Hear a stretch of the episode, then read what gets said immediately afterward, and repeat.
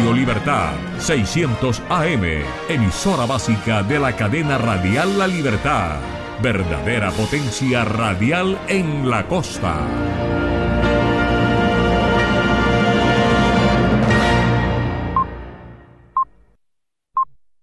www.redradial.co La Radio Sin Fronteras.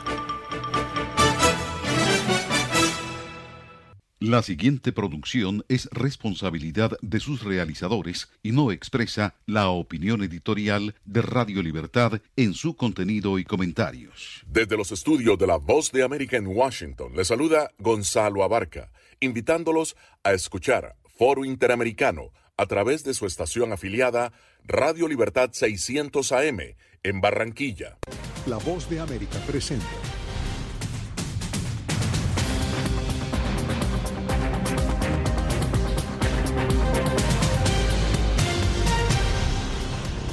Bienvenidos a Foro de la Voz de América. Los ojos del mundo están en este momento en Europa del Este, donde el conflicto entre Ucrania y Rusia ha provocado la movilización de Estados Unidos y países aliados con miras a apoyar a Ucrania ante una posible invasión. Pero, ¿cuál es la raíz de este enfrentamiento y cómo entenderlo? Veamos.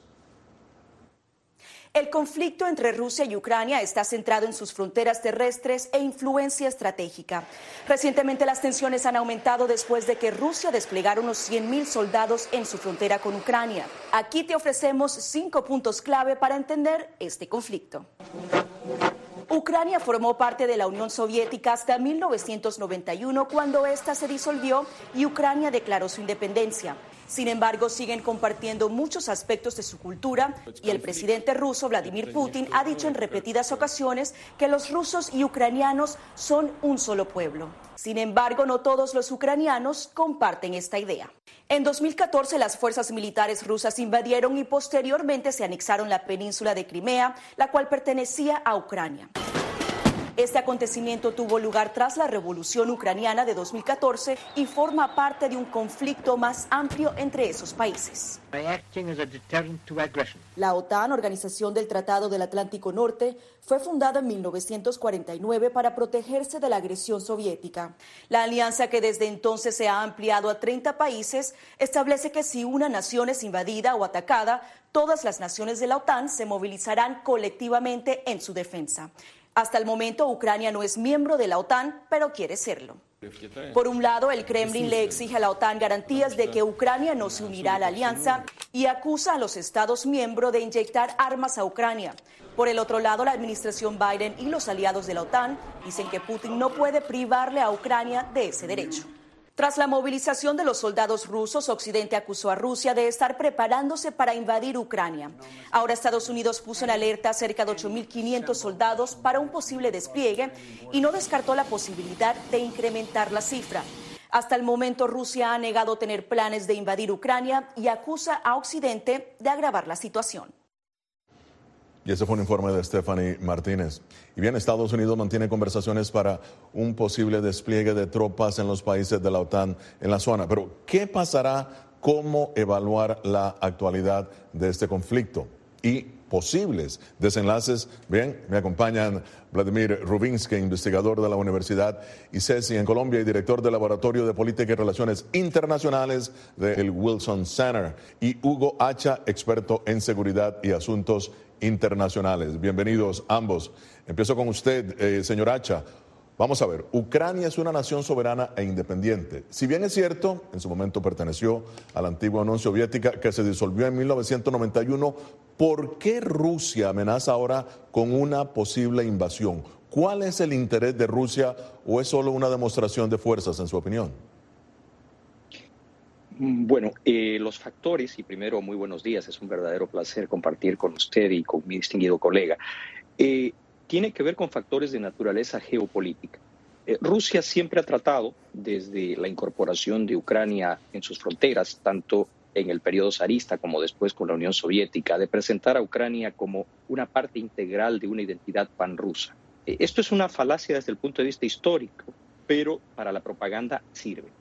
Desde el punto de vista geopolítico, la posición de Ucrania, siempre definida como el granero de Rusia, es muy importante frente a su capacidad productiva, sus recursos y a la capacidad industrial instalada que se colocó allí desde los tiempos soviéticos. Pero sobre todo, hay un factor de política interna. La invitación para que Ucrania iniciase el proceso de incorporación a la OTAN se da el 2008. Vale decir que desde los 2008 hasta esta fecha, recién Putin parece haber despertado a este concepto. Esto, creo yo, se debe a una situación interna de una deficiencia en la administración económica y a cambios esenciales que Putin ha realizado a la constitución y al régimen político ruso, convirtiéndolo prácticamente en una especie de zar. Hmm. Ahora, profesor Rubinsky, ¿quiénes cree usted acompañarían a Rusia en su deseo de invadir a Ucrania, si es que los hay? Eh, muchas gracias por la invitación. Buenos días. Eh, yo eh, sinceramente creo que si bien Ucrania está en el centro de todas las tensiones en este momento, no se trata únicamente de Ucrania. Yo creo que la apuesta de Vladimir Putin es mucho más amplia. La apuesta de Vladimir Putin tiene que ver con su deseo de ser parte de lo que él piensa deben ser las nuevas reglas de juego, un nuevo orden internacional. Y si bien Rusia no es el único país que demanda la revisión de estas reglas de juego lideradas por Estados Unidos y el Occidente, yo creo que la voz de Rusia realmente es la más fuerte. Y en este sentido se llama la atención que las demandas, si quiere el ultimátum que Vladimir Putin mandó a los Estados Unidos el año pasado, eh, va mucho más allá de simplemente la situación en Ucrania. Y en esta perspectiva, yo creo que si bien yo no veo si hay unos países aparte del país como Bielorrusia eh, que puede apoyar eh, una posible hipotética eh, invasión de Rusia en Ucrania, yo creo que hay otros países que de pronto pueden apoyar esta apuesta de Vladimir Putin por la división de las reglas de juego existentes. Interesante. Ahora, eh, profesor H., hablamos de, Crimea, ¿no? Que según Ucrania le fue arrebatada por Rusia cuando la anexó en 2014. Pero el hecho es que Crimea realizó elecciones en donde se, se determinó su independencia de Ucrania. Y luego realizó un referendo que selló su anexión a Rusia. Ahora, Estados Unidos condenó ese referendo alegando que se realizó bajo amenaza a, e intimidación, perdón. Ahora, ¿cuál es la importancia de Crimea tanto para Rusia como para Ucrania? Bueno, para Rusia la importancia es esencial. La base que proporciona a la flota rusa Sebastopol, que está en la península de, Crimea, es uno de los dos puertos más importantes en materia de despliegue y poderío estratégico. Por eso es que es tan importante para Rusia conservar la tenencia, la posesión de la base de Sebastopol y por ende de Crimea. La parte histórica otra vez se ha manejado arbitrariamente. El referéndum al que usted hace referencia tiene que ver con el hecho de que la mayor parte de la población de Sebastopol es de origen ruso. Sin embargo, pese a todo lo que argumenta el señor Vladimir Putin, el origen de la situación poblacional de lo que es Crimea y el Quersoneso, si tuviéramos que ser estrictamente históricos, sería griego en inicio, tártaro después y luego en una transición de lo que se llama el reino del Kievan Rus, cuya capital era Kiev, y la Confederación Polaco-Lituana ha tenido diferentes eh, mandantes, diferentes poblaciones asentadas. El hecho de querer marcar la historia solo a partir de la época soviética y querer decir que por ello ese referéndum o la manifestación de voluntad sería la única que debería tomarse en cuenta, vuelvo a repetir, juega en las manos de lo que Putin pretende establecer como una narrativa y posición política. Bien, esto es Foro de la Voz de América. Nosotros hacemos una pausa y ya regresamos.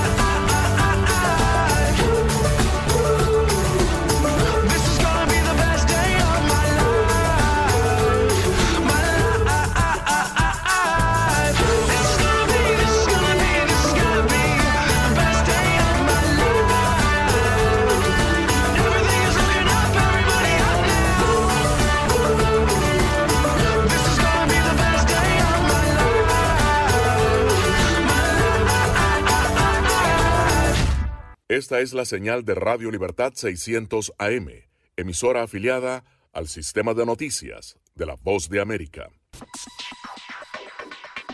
Sabemos que las mascarillas son una de las mejores herramientas para protegernos del COVID-19, pero con la aparición de nuevas variantes, los expertos están descubriendo que no todas las mascarillas cuentan con el mismo nivel de protección. Las mascarillas de respiración, como por ejemplo la N95 y la KN95, son las que brindan el máximo nivel de protección contra todas las variantes de COVID-19. Las mascarillas N95 son certificadas en Estados Unidos y tienen correas que van alrededor de la cabeza mientras que las mascarillas KN95 se fabrican en China y cumplen las normas creadas por ese país. La segunda mejor opción son las mascarillas quirúrgicas desechables. Asegúrese de que éstas tengan un buen ajuste en la nariz, la boca y el mentón, múltiples capas de material no tejido y una varilla nasal.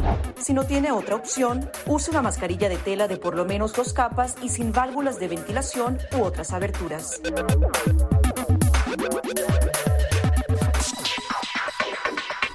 De tocar la mascarilla, límpiese las manos con un desinfectante a base de alcohol o con agua y jabón y compruebe que la mascarilla no tenga roturas o agujeros. Para una mascarilla de tela, ajústela de manera que cubra la boca, nariz y barbilla sin dejar huecos a los lados y coloque las tiras por detrás de su cabeza o de sus orejas. Para una mascarilla médica, verifique que el lado de la mascarilla corresponde a la parte superior. Este suele ser el lado que tiene la tira de metal. Determine cuál es la parte interior, normalmente la parte blanca. Ajústese la mascarilla en la cara de modo que cubra la nariz, boca y barbilla, asegurándose una vez más de que no haya huecos entre su cara y la mascarilla. Coloque las tiras por detrás de su cabeza u orejas y ajuste la tira de metal para que se amolde a la forma de la nariz. Finalmente, antes de quitarse la mascarilla, lávese las manos con un desinfectante a base de alcohol o con agua y jabón.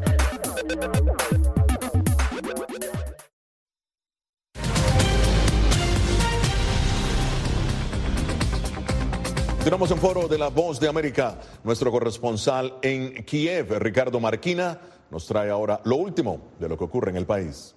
La situación aquí en la capital de Ucrania es tranquila, normalidad, podemos decir que casi absoluta, la gente va a trabajar, no hay ningún indicio en la calle que nos diga que estamos en un país con una amenaza constante de guerra. Eso sí, hay mucha, mucha preocupación por lo que pueda pasar en las próximas semanas, eso es evidente, aunque la respuesta más o menos positiva o más o menos moderada o diplomática, como se quiera ver, de Moscú a Estados Unidos con respecto a esas exigencias de seguridad, han llevado a los ciudadanos de Kiev a ver esto con un poco, un poquito más de optimismo. Recordemos que venimos de días muy, muy oscuros, con lo cual cualquier paso que sea mantener vivo el diálogo es una buena noticia para los ucranianos. Evidentemente, la preocupación está, aunque quizás ya no esté, en una invasión total del país. El, propio eh, ministro de Defensa de Ucrania dijo hace apenas dos días que no creen en que pueda haber una invasión total del territorio ucraniano, más que nada porque esos 120.000 soldados que se calcula que están al otro lado de la frontera no son una fuerza suficiente para conquistar todo el país, pero lo más importante, para mantener una conquista en el tiempo. Aún así, estamos a la espera de lo que diga el presidente ruso Vladimir Putin, que ya ha dicho que se va a tomar su tiempo para dar una respuesta más en profundidad, quizás unas dos semanas antes de que podamos saber qué es lo que piensa Vladimir Putin del acuerdo presentado, de la respuesta presentada por Estados Unidos. Putin ha estado de facto ignorando todo este asunto, ha llevado una agenda casi de asuntos sociales y de relaciones públicas estas últimas semanas, dejando el asunto de Ucrania al Ministerio de Exteriores y de Defensa. O sea que todavía es un misterio qué es lo que tiene que decir el presidente ruso que de todos he sabido que el tema de Ucrania es una prioridad, para él. De todos modos, como les comento, aquí en Kiev, al menos en Kiev, en el este, evidentemente, en las regiones de Lugansk y Donetsk, vecinas a los territorios ocupados por las fuerzas eh, con soporte de Moscú, la situación allí es bien diferente. Cualquier escaramuza entre, entre fuerzas separatistas y el ejército ucraniano podría desencadenar el caos pero aquí en Kiev y en otras ciudades como Odessa o Kharkov, la situación es de tranquilidad y de normalidad. Gracias, eh, Ricardo. Bueno, y continuamos ahora con el análisis con Vladimir Rubinsky, investigador de la Universidad AICESI en Colombia, y Hugo Hacha, analista internacional. Eh, profesor Rubinsky, ¿por qué ¿Cree usted que Ucrania, que ha mantenido una relación especial, lazos históricos, culturales, políticos, con Rusia, se siente ahora más atraída hacia Occidente? Sí, efectivamente, Ucrania tiene un poder simbólico muy importante para los rusos, eh, por el simple hecho que ambas naciones comparten eh, la historia, comparten sus orígenes y los rusos ahora consideran gracias al discurso de Vladimir Putin, eh, que lo que hacen los ucranianos es simplemente secuestrar eh, los símbolos más importantes para los rusos. A nosotros en los colegios en Rusia nos enseñan ¿sí? que, Rusia, que Kiev es la madre de las ciudades rusas. Entonces, este choque de las narrativas históricas es realmente que contribuye constantemente en eh, estos odios modernos construidos. Ahora, lo que pasó en 2013, que el pueblo ucraniano decidió, no queremos estar con Rusia, no queremos ser como Rusia, queremos buscar la forma de acercarnos al occidente. Y esto es eh, prácticamente lo que generó todo el conflicto actual. Estos son orígenes del conflicto actual porque Ucrania decidió ser con el occidente. Es algo que Vladimir Putin no puede permitir porque es, es un asalto incluso para él hasta personal. Es una pérdida, es un fracaso de sus intentos de mantener a Ucrania dentro de la órbita rusa y es por eso el conflicto sigue tan vigente para Vladimir Putin. Ahora, eh, es interesante, pero, eh, profesor Hacha, eh, pese a todo, Ucrania no es miembro de la OTAN en este momento, ¿no? Y la alianza no tiene la obligación, en realidad, de defender a una nación que no es miembro de ella. Ahora, ¿cuál es su lectura en este momento de todo lo que está sucediendo? Porque, reitero, Ucrania no es miembro de la OTAN. Bueno, eh, a lo que usted hace referencia es el denominado artículo quinto del Tratado de la Organización del Tratado del Atlántico Norte, que es la obligación de defensa común. Esta situación, sin embargo, eh, sería demasiado simplista. Hay factores, mi colega citó el tema de Bielorrusia. Escasas horas atrás, Lukashenko dijo en una conferencia de prensa que si se da un conflicto, los estados del Báltico desaparecerían, perderían su condición soberana y volverían a ser absorbidos en la esfera pan-rusa como lo era la antigua Pribáltica, la República Soviética del Báltico. Esto tiene que demostrar la cantidad de factores de lo que en inglés se denomina wild card se puede dar si se llegara abrir eh, unas hostilidades. Ucrania no es, es cierto, un miembro de la alianza, pero es un factor geopolítico demasiado importante. Demostrar que Occidente no tiene la capacidad de conceptualmente a un país que estaba en el proceso de integración a la Unión Europea, que desde el 2008 estaba invitado a integrarse a la OTAN, pudiera incrementar el apetito de Putin. Y todos sabemos que cuando a una autocracia se le cede algo, generalmente este no es el final de la demanda, sino el inicio de nuevas y probablemente más complicadas eh, ambiciones. Muy bien, bien, seguiremos analizando la situación de Rusia y Ucrania y la participación de Estados Unidos de la OTAN en todo esto. Esto es Foro de la Voz de América. Hacemos una pausa.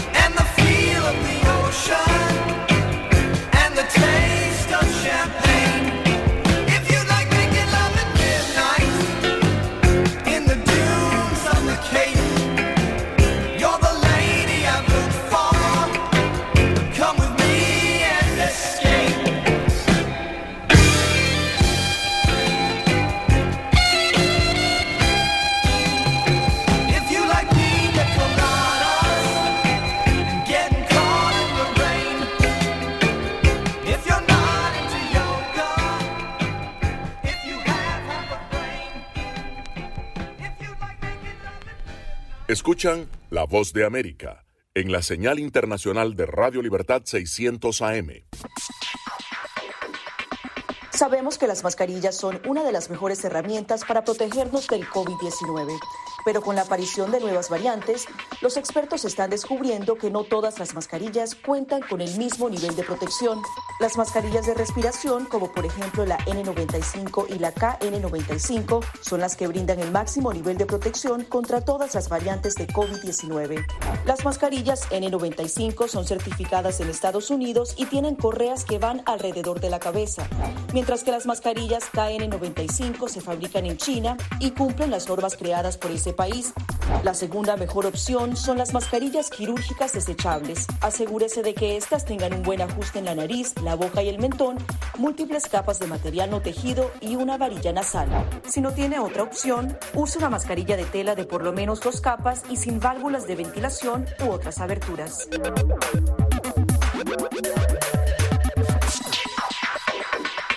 Antes de tocar la mascarilla, límpiese las manos con un desinfectante a base de alcohol o con agua y jabón y compruebe que la mascarilla no tenga roturas o agujeros. Para una mascarilla de tela, ajústela de manera que cubra la boca, nariz y barbilla sin dejar huecos a los lados y coloque las tiras por detrás de su cabeza o de sus orejas. Para una mascarilla médica, verifique qué lado de la mascarilla corresponde a la parte superior. Este suele ser el lado que tiene la tira de metal. Determine cuál es la parte interior, normalmente la parte blanca. Ajústese la mascarilla en la cara de modo que cubra la nariz, boca y barbilla, asegurándose una vez más de que no haya huecos entre su cara y la mascarilla. Coloque las tiras por detrás de su cabeza u orejas y ajuste la tira de metal para que se amolde a la forma de la nariz. Finalmente, antes de quitarse la mascarilla, lávese las manos con un desinfectante a base de alcohol o con agua y jabón.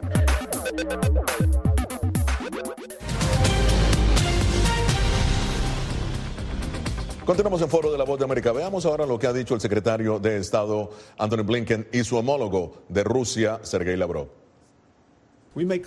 Dejamos muy claro que hay principios fundamentales que estamos decididos a mantener y defender, incluyendo la soberanía de Ucrania y su integridad territorial, incluyendo el derecho de los estados a escoger su propia seguridad y alianzas. Nuestro argumento principal es la inadmisibilidad de la expansión de la OTAN hacia el este y el emplazamiento de armas de ataque que puedan amenazar a la Federación Rusa. Ese tema no se trató en lo absoluto. Hmm. Estados Unidos reitera su respeto a la soberanía de los pueblos. Ahora, ¿cuáles podrían ser las consecuencias de esta respuesta del secretario Blinken, conociendo las intenciones de Putin sobre Rusia? Profesor Rubinsky, empiezo con usted. Bueno, eh, yo creo que Vladimir Putin ahora va a tomar una pausa para, para realmente pensar eh, cómo eh, poder responder a lo que él demandaba la respuesta de los Estados Unidos. como estuve diciendo al inicio de este programa, yo creo que si bien el conflicto es por Ucrania, pero a largo plazo de la respuesta de Vladimir Putin ahora va a defender, depender, disculpe, cómo realmente Rusia piensa su lugar en la arena internacional. Eh, podemos ver obviamente el aumento aún más de las tensiones desde la perspectiva eh, estratégico-militar. Eh, los rusos pueden, por ejemplo, aumentar la presencia o el tipo de las armas que están ubicados en Kaliningrado, que es un enclave que tiene a Rusia muy cerca o prácticamente dentro de la Unión Europea, o podemos ver realmente algo también en la frontera con Ucrania. Yo creo que eh, en este momento es difícil predecir qué es lo que va a pasar, pero seguramente va a haber una respuesta que va a definir mucho sobre la futura estrategia de Rusia. Muy bien, y, eh, profesor Hacha, en su opinión. Hay dos factores que hay que considerar para no abundar en el análisis que ha expuesto mi colega. Uno de ellos es de naturaleza operativa y fue parte de la conversación del presidente Biden y el presidente Zelensky generalmente el general invierno tiene la última palabra en despliegues de grandes masas de fuerzas terrestres en esta región. Y en ese sentido, lo ideal es que el suelo, en este caso afectado por las primeras nevadas, produciendo lo que los rusos llaman la rasputitsa, mucho barro en, en el terreno, se congele y esto permita a las fuerzas de asalto y a las columnas logísticas poder operar con mayor libertad. Pero el otro factor que hay que considerar en esto es que todos parecen argumentar que quieren la paz. Taladier y Chamberlain la querían en Múnich en 1938. Lavrov y Blinken habla de lo mismo. El gran dilema, cuando usted tiene decenas, centenares de miles de hombres pesadamente armados en una cercanía táctica, cualquier tipo de situación, cualquier tipo de incidente puede desencadenar un conflicto de proporciones europeas. Ahora, varios analistas señalan de que Rusia está intentando más bien hacer una demostración de fuerza al sentirse amenazado, obviamente, eh, por una posible inclusión de Ucrania en la OTAN. ¿Podríamos, ustedes comparten esta opinión, eh, doctor Rubinsky? Yo sí comparto esta opinión eh, simplemente por dos razones. La primera, cualquier guerra abierta por parte de Rusia va a traer más daños, más pérdidas a Vladimir Putin que ganancias.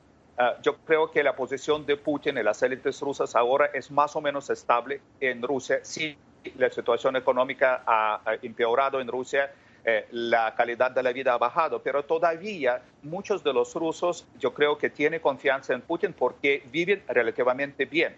Hmm. Por otro lado, yo estoy convencido que Ucrania ahora no es la misma Ucrania de 2014 los rusos tomaron Crimea precisamente porque los ucranianos no dieron la pelea.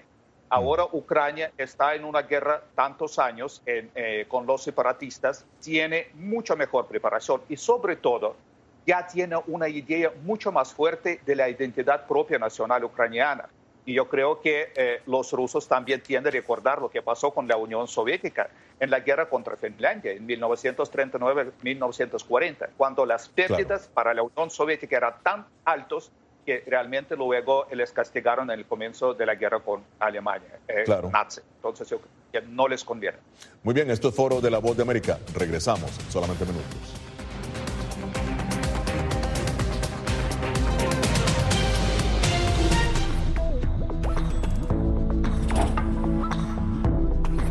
cuando ellos me traen un tema un poco delicado o fuerte, yo siempre les pregunto primero, Ari, ¿y dónde oíste eso? ¿Quién te lo comentó?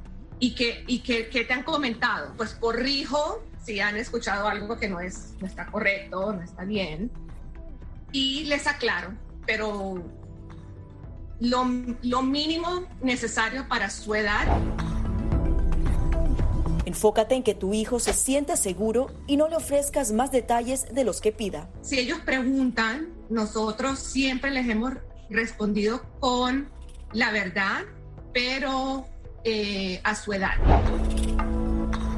Finalmente, di cosas específicas que tu hijo pueda hacer para que sienta que tiene el control. Por ejemplo, enséñale que lavarse las manos con frecuencia lo puede ayudar a mantenerse sano.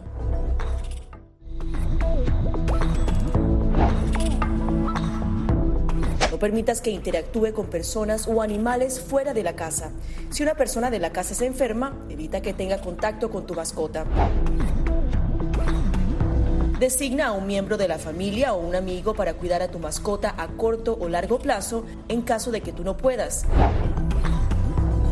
Limpia sus patas una vez que regreses a casa, pero no uses productos tóxicos para ellos como toallitas desinfectantes. Usa champú para bebés y aceite de coco en sus patas si notas picazón o sequedad. Prepara un kit de emergencia que incluya un suministro de medicamentos por 30 días y al menos dos semanas de alimentos y otros suministros. Asegúrate de que todas las mascotas lleven collares y etiquetas con información actualizada como nombre, número de teléfono y necesidades médicas urgentes.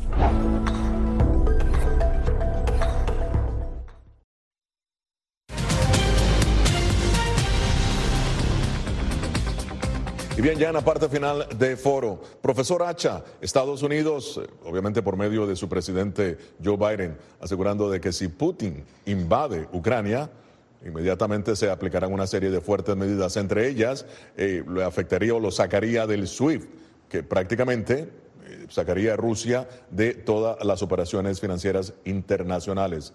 ¿Cree usted que Vladimir Putin pueda tomar ese riesgo? No. Eh, definitivamente no. Eh, una situación como la descrita provocaría una crisis económica muy profunda. Ambas partes han llegado a un punto de no retorno y esto también añade a los riesgos. Putin no puede volver de esta aventura con las manos vacías, lo afectaría políticamente. Y tampoco puede exponerse, sin nada que demostrar a cambio, a sanciones económicas que puedan afectar el balance de poder que sostiene. En ese sentido, creo yo, cada día que pasa hace esta situación más compleja y peligrosa desde el punto de vista de la seguridad y de la definición de la agenda geopolítica a nivel global. Claro. Ahora, el eh, profesor Rubinsky, el gasoducto Nord Stream 2, Putin pretende conseguir que la Unión Europea le apruebe este gasoducto, ¿no? Que daría gas a Europa desde Alemania, evitando que pase por Ucrania. ¿Puede la Unión Europea prescindir de un elemento tan vital, profesor Rubinsky, como el gas en aras de defender a Ucrania realmente? Bueno, eh, lo que piensa Vladimir Putin es su ventaja, posiblemente no es la ventaja militar, aunque puede parecer, es precisamente la dependencia que tiene Europa de los recursos energéticos desde Rusia. Y él pretende jugar con esto, hacer una especie de chantaje. Pero yo creo que lo que no entiende Vladimir Putin, que si él trata de usar esto como una herramienta con Europa, va a perder aún más la confianza de los europeos y realmente los europeos van a estar obligados para buscar diversificar aún más eh, sus mercados energéticos. Y esto no le conviene a Vladimir Putin a largo plazo. La pérdida, si Nord Stream 2 no va a funcionar, va a ser una pérdida enorme, tanto política como económicamente hablando para Vladimir Putin. Entonces yo creo que él tiene que pensar mucho sobre esto. Ahora, el eh, profesor Hacha, ¿cómo afectaría a Occidente un conflicto armado en Ucrania, tomando en consideración que Estados Unidos lidera la OTAN y precisamente sacó las fuerzas de estadounidenses de Afganistán y ahora enfrenta este conflicto? La situación es crítica, es complicada. Esto debido a que Putin ha logrado, esto no se puede discutir, por lo menos dividir los criterios con respecto a cómo encarar esta crisis. Y esto es peligroso. A lo largo de esta conversación hemos resaltado el hecho de que el resultado, el outcome de esta crisis afectará los balances de poder a una escala global. China está mirando atentamente si Occidente es capaz de demostrar una respuesta unificada desde el mundo democrático y de defender principios. Y por el otro lado, para Putin es la oportunidad de volver a proyectar el mismo nivel de poder y el mismo nivel de sentarse a la mesa de las definiciones a escala global que en su momento tuviera el imperio zarista o la extinta Unión Soviética. Muy bien, eh, profesor, rápidamente, profesor Rubinsky, ¿cómo afectaría a Occidente un conflicto armado en Ucrania?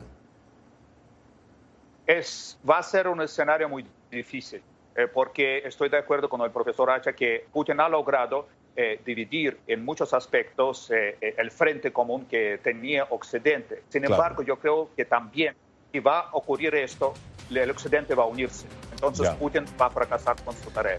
Bueno, muy bien. Muchísimas gracias por haber estado con nosotros. Le agradezco muchísimo al eh, profesor Rubinsky y al profesor Hacha por haber estado acá en foro. Desde Washington les habló Gonzalo Abarca.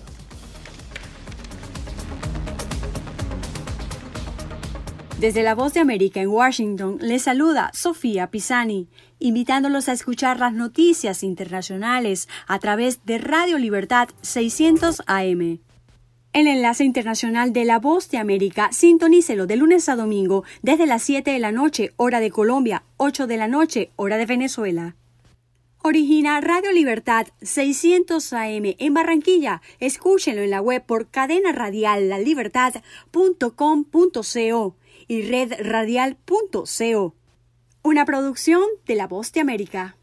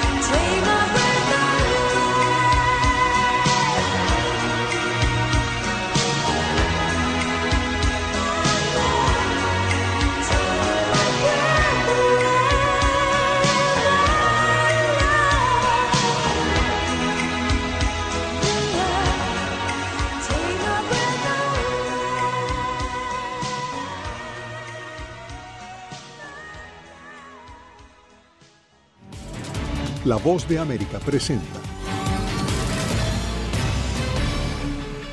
Cada semana La Voz de América te invita a ser parte de Venezuela 360. Para empoderar las voces que quieren reunir a tu país. Para escribir con ritmos contagiosos. Un nuevo capítulo en tu historia. Con un mismo lenguaje. El de la esperanza. El del futuro. El de la vida. Únete a un equipo de origen hispanoamericano que trabaja para conectarnos con el ADN venezolano. Conéctate con los tuyos. Conéctate con nosotros. Conéctate en WhatsApp digitando más 1-202-549-8691. Y Conviértete en protagonista de una historia que tú mismo ayudarás a construir. Conéctate cuantas veces quieras con Venezuela 360 en Y sé parte de nuestro equipo de redacción a través de tu conexión WhatsApp.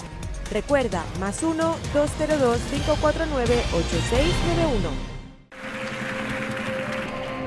And the Oscar goes to... Acompáñanos de lunes a viernes con las noticias del mundo del entretenimiento lo mejor del cine. So, Scrolls are the bad guys. Los estrenos de Hollywood. I've never seen anything like this. Who am I? She's the last of her kind. So I'm 300 years old. The leader you are. You have the most advanced weapon ever. Lo mejor en música. Las noticias del espectáculo. Lady Gaga declaró al diario The New York Times que se, el actor Alex Bowen dijo el miércoles que se inscribirá en un curso de lunes a viernes. El mundo del entretenimiento llega a ustedes desde los estudios de La Voz de América en Washington.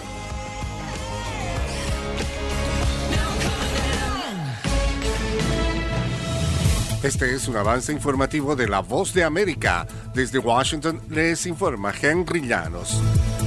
Una tormenta invernal arrasó el sábado el noreste de Estados Unidos con fuertes nevadas y ventiscas de fuerza cercana a las de un huracán, causando inundaciones costeras y cortes de energía en gran parte de las ciudades del este de Estados Unidos.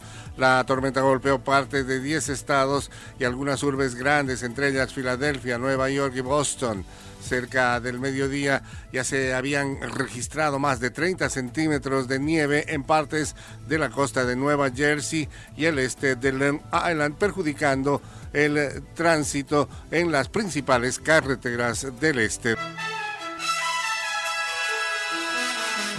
Un puente en Pittsburgh, estado de Pensilvania, se derrumbó temprano en la mañana del viernes, pocas horas antes de la visita del presidente Joe Biden a la ciudad estadounidense, donde planeaba subrayar la necesidad de mejorar las deterioradas infraestructuras del país.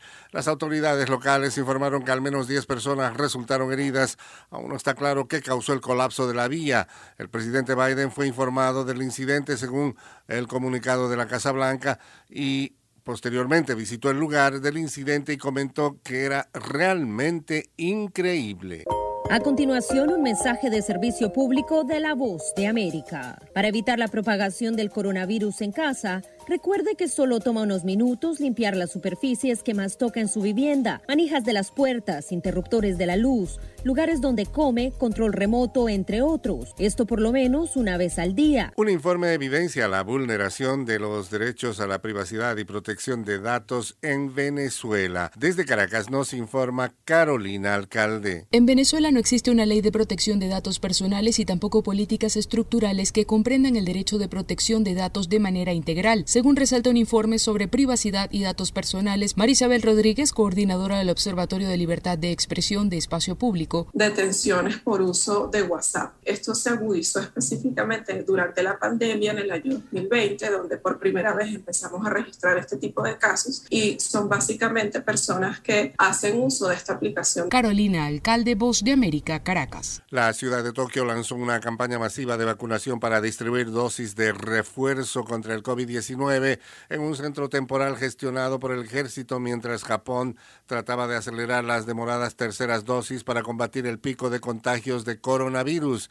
Japón empezó a administrar la dosis de refuerzo a personal médico en diciembre, pero solo ha ofrecido al 2,7% de la población. Este fue un avance informativo de La Voz de América.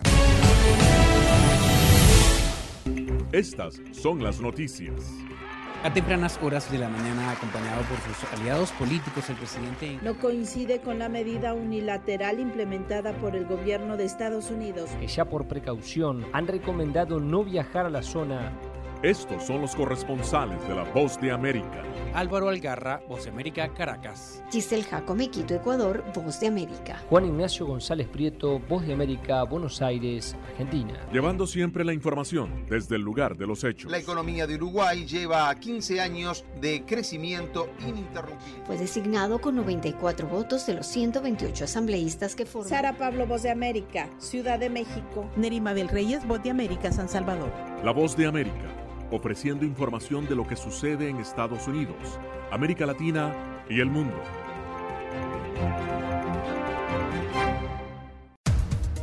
Los acontecimientos de Estados Unidos, América Latina y el mundo en 30 minutos. Con corresponsales en varios puntos del país. El Mundo al Día se emite desde nuestros estudios en Washington a través de nuestras afiliadas en la región latinoamericana con la información balanceada de lo que sucede en Estados Unidos y el mundo. Los espero de lunes a viernes a través de La Voz de América.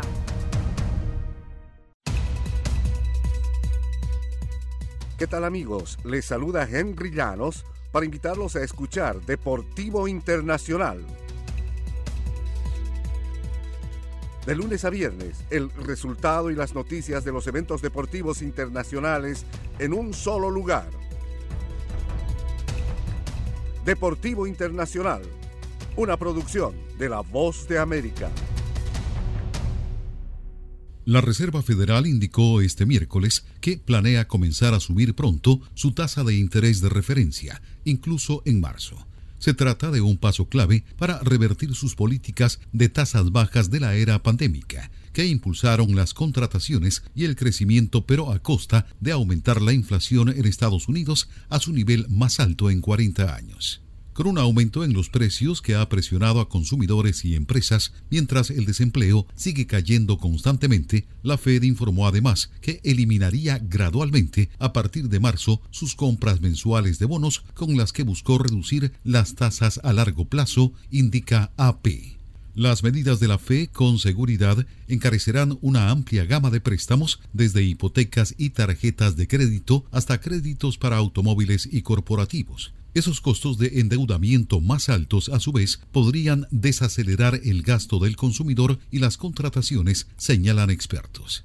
El riesgo más grave es que el fin de las tasas bajas por parte de la Fed, que ha nutrido la economía y los mercados financieros durante años, pueda desencadenar otra recesión. La declaración política del Banco Central se publicó luego de sobresaltos vertiginosos en el mercado de valores, ya que los inversionistas se han visto atrapados por el miedo y la incertidumbre sobre cuán rápido y hasta dónde llegará la Fed para revertir sus políticas de tasas bajas. Tony Cano, Voz de América, Washington. Con un equipo de periodistas, corresponsales, editores y productores, La Voz de América te ofrece las noticias. Así textualmente lo compartió el mandatario en su cuenta en la red social Twitter. Esto debido a que en el pasado ha mentido a las autoridades, incluso cuando solicitó su ciudadanía estadounidense. Podemos eh, decir que hay tres puntos específicos de esta gira, una de ellas. Los eventos nosotros, el pueblo, ha salido en la calle para respaldarlo. Los personajes. Está perdiendo la batalla legal y la batalla de popularidad. La OEA hoy ha dado un paso adelante, muy importante. Esto no, no es consistente con la realidad que experimentamos nosotros en el país. De lunes a viernes. La voz de América. Síganos en radio, televisión y en nuestras redes sociales.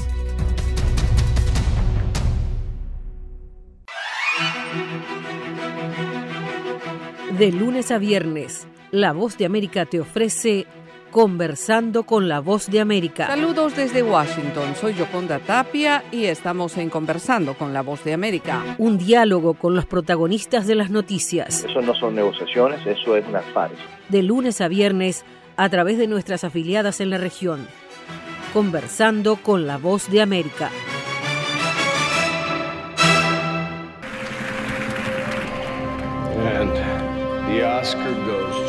Acompáñenos de lunes a viernes con las noticias del mundo del entretenimiento. Lo mejor del cine. So, Scrolls are the bad guys. Los estrenos de Hollywood. I've never seen anything like this. Who am I? She's the last of her kind. So I'm 300 years old. The leader you are. You have the most advanced weapon ever. Lo mejor en música. Las noticias del espectáculo. Lady Gaga declaró al diario The New York Times que se- el actor Alex Bowen dijo el miércoles que se inscribirá en un curso para- de lunes a viernes. El mundo del entretenimiento llega a ustedes desde los estudios de La Voz de América en Washington.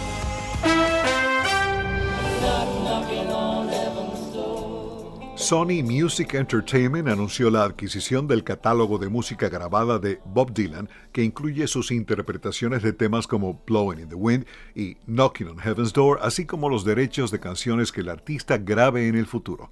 Bob Dylan forma parte de un grupo de músicos como Neil Young, Stevie Nicks y Paul Simon, que vendieron los derechos de sus composiciones a inversores que buscan capitalizar las oportunidades creadas por la música en streaming. Continúa hasta el jueves la Semana de la Alta Costura de París. La firma Christian Dior invitó a la pasarela a las actrices Rosamund Pike y Claire Foy, la primera reina Isabel de la serie de Netflix The Crown, junto a la editora en jefe de Vogue Anna Wintour. Chanel, Fendi y Valentino también muestran sus colecciones esta semana. Nos vamos a 1988 cuando Michael Jackson llega a la cima de la Hot 100 con The Way You Make Me Feel de su álbum multiplatino Bad. El disco, que también llegó al primer lugar de la Billboard 200, produjo éxitos como Another Part of Me y Smooth Criminal. 1981, el dúo formado por Daryl Hall y John Oates se ubica en el número uno de las 100 calientes con Kiss on My List. En 2014, Hall Oates fueron incluidos en el Salón de la Fama del Rock and Roll. 1971, Henry Mancini debuta en las 100 calientes con su versión del tema de la película Historia de Amor, Love Story. Decenas de versiones instrumentales y vocales se han hecho de la emblemática canción, entre ellas las de Andy Williams, Tony Bennett y Johnny Mathis. El sencillo, compuesto por Francis Lee, ganó un Oscar y un Globo de Oro a Mejor Banda Sonora Original. Inicialmente, Francis Lee había rechazado la propuesta de hacer la música porque él consideraba que la trama de esa película era muy simplista. Francis Albert Lee, fallecido en 2018, estaba acostumbrado a componer música para historias de amor más europeas, mucho más complicadas, como las que lo inspiraron a hacer Vivir por Vivir y Un hombre y una mujer a 200 por hora.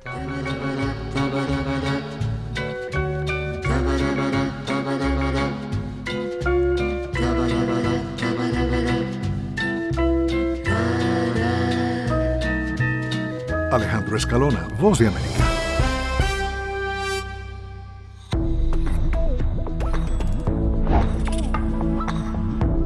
No permitas que interactúe con personas o animales fuera de la casa. Si una persona de la casa se enferma, evita que tenga contacto con tu mascota. Designa a un miembro de la familia o un amigo para cuidar a tu mascota a corto o largo plazo en caso de que tú no puedas. Limpia sus patas una vez que regreses a casa, pero no uses productos tóxicos para ellos como toallitas desinfectantes. Usa champú para bebés y aceite de coco en sus patas si notas picazón o sequedad. Prepara un kit de emergencia que incluya un suministro de medicamentos por 30 días y al menos dos semanas de alimentos y otros suministros. Asegúrate de que todas las mascotas lleven collares y etiquetas con información actualizada como nombre, número de teléfono y necesidades médicas urgentes.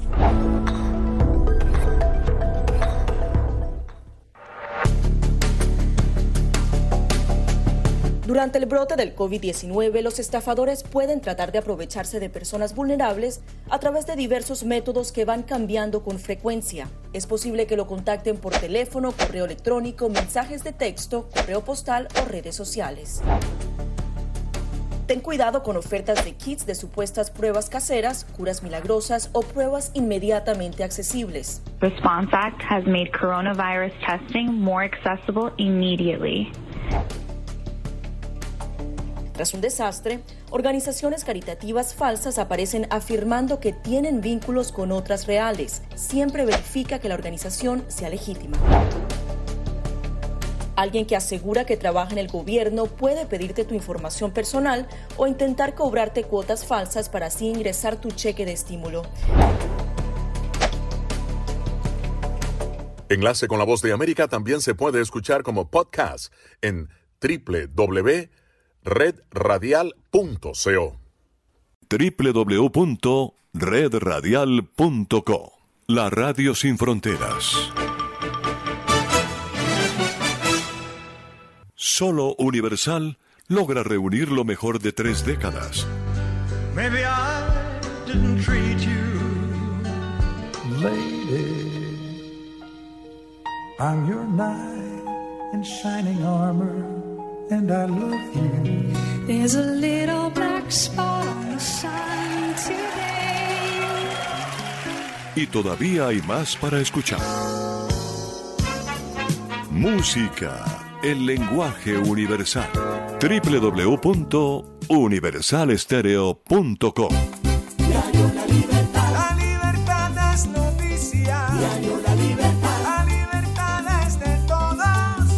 periódico con la mayor aceptación de la región Caribe.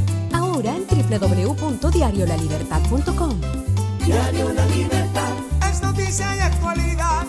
Diario La Libertad. Con la fuerza de la verdad. La libertad. Llegó la Tienda Express, el más espectacular programa de fidelidad para tenderos y consumidor final. La Tienda Express, módulo de mercadeo y radio promocional que se comunica con los tenderos a través de la radio. La Tienda Express, una realización de Punto Marketing. Mayores informes en el 315-545-3545. Descarga gratis el aplicativo móvil Universal Estéreo. Ya está disponible para Android y te acompañaremos a donde vayas. Universal. Radio Libertad 600 AM en Colombia. Local en todas partes. www.redradial.co La Radio Sin Fronteras. La siguiente producción es responsabilidad de sus realizadores y no expresa la opinión editorial de Radio Libertad en su contenido y comentarios. Voz de América presenta.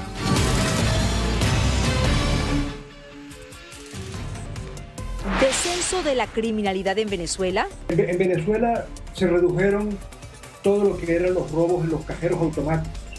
La gente que, los secuestros express, los, los robos de la gente que iba a sacar un dinero en cajero automático. Bueno, porque sencillamente lo que se puede sacar de un cajero automático es, es, es ridículo. Observatorio de la Violencia destaca que incluso han bajado las muertes violentas ante el descenso de algunas modalidades de robo. Unidos por el poder de dar. Quiero hacer un cambio a la comunidad, quiero ayudar a la comunidad. Con Corazón Hispano, una fundación le ofrece una mano amiga a personas sin hogar. Vegetales marinos revolucionan la cocina venezolana. Bueno, en el mundo oriental eh, hay una cultura alrededor de todo esto. Aunque con uso incipiente, albergan un gran potencial.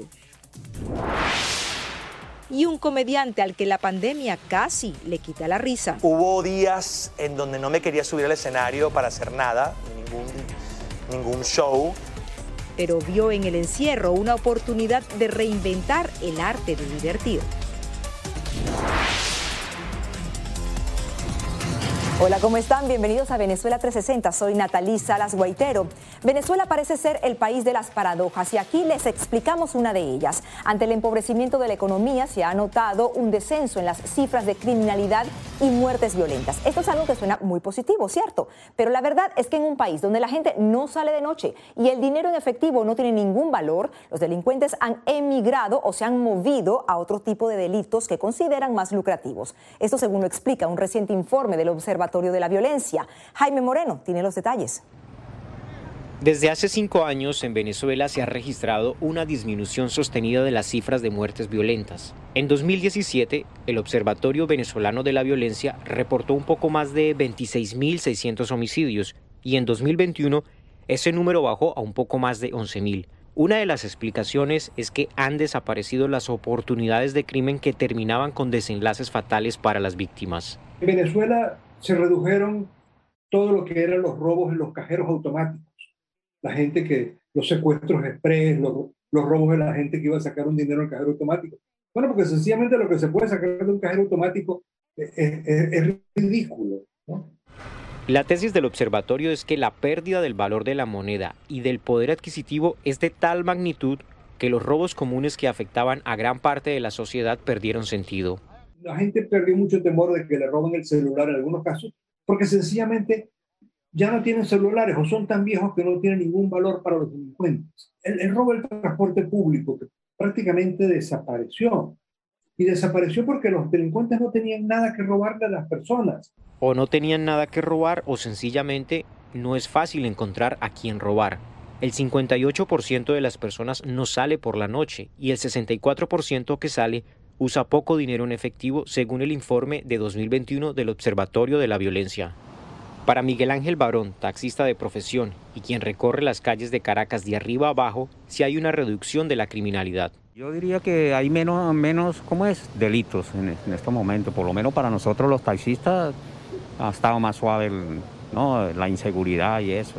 Pero si las cifras indican que hay menos muertes violentas porque hay menos oportunidades para los delincuentes, entonces ¿hacia dónde se ha movido el crimen? El crimen se ha movido hacia las, grandes empresas, hacia la extorsión, eh, que son grupos en los cuales empresas que manejan dólares, eso está afectando a un grupo. Entonces el ciudadano común siente que en el barrio desapareció la violencia.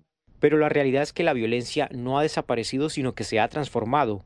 ¿Cómo impacta esta sensación al ciudadano de a pie? Las personas en esta sensación de que sí están seguros bajan la guardia y en realidad se están poniendo en una situación de mayor vulnerabilidad y se ponen también en más peligro. Pero hay más. De acuerdo con el observatorio, otro de los aspectos que ha reducido los delitos comunes es la consolidación de grandes bloques criminales que imponen su propia ley en las zonas que controlan. Que impiden robar. Que decían, mira, aquí no se roba, aquí se cuida. ¿no? pero es una paz criminal la que se está imponiendo allí. Y algunos de los delincuentes que no hacen parte de esas organizaciones criminales han decidido emigrar ante el temor de ser ajusticiados por las grandes bandas. Y llegan a nuevos países a hacer lo que mm, hacían anteriormente, ser delincuentes. Y hay que decirlo con claridad, con menos ventajas que las que tenían allá, eh, dado que su factor diferencial en, en acento de voz y en su fenotipo pues los hace más referenciables. Uno de los países en los que más se habla de este tema es Colombia.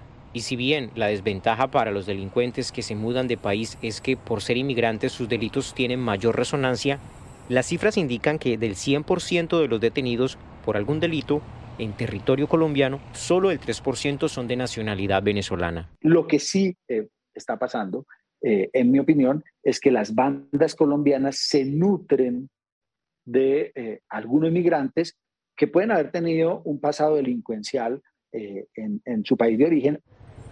Durante los últimos cinco años, en los cuales las condiciones económicas de Venezuela han empeorado, la sociedad en su conjunto se ha adaptado y el crimen organizado también, el cual encontró actividades más lucrativas que robar celulares y carteras. Jaime Moreno, Voz de América. Una pausa, ya volvemos con mucho más.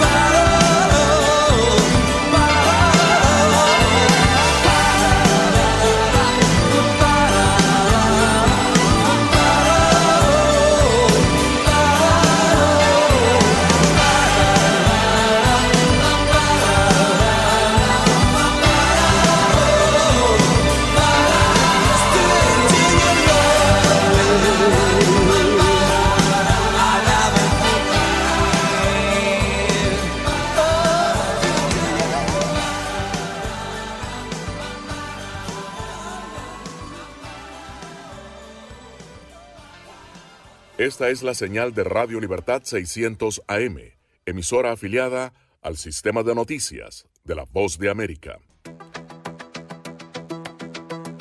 En momentos de crisis políticas y sociales, algunos gobiernos autoritarios recurren al bloqueo del acceso a Internet como herramienta para detener la información que entra o sale de su país. No obstante, existen algunas alternativas que te ayudarán a continuar conectado a la red a pesar de la censura oficial. Una de las más efectivas es el VPN o red virtual privada por sus siglas en inglés. La VPN pretende simular que la persona está en otro lugar del mundo y no en el país que esté restringiendo el acceso a Internet, de manera que es incapaz de detectar esa conexión interna y así se puede utilizar Internet con normalidad. Las ofertas de VPN en el mercado son muchas y las puedes buscar escribiendo las iniciales VPN en los motores de búsqueda, pero es importante descargarla o adquirirla antes de perder la conexión al Internet. Aquí te ofrecemos algunas opciones.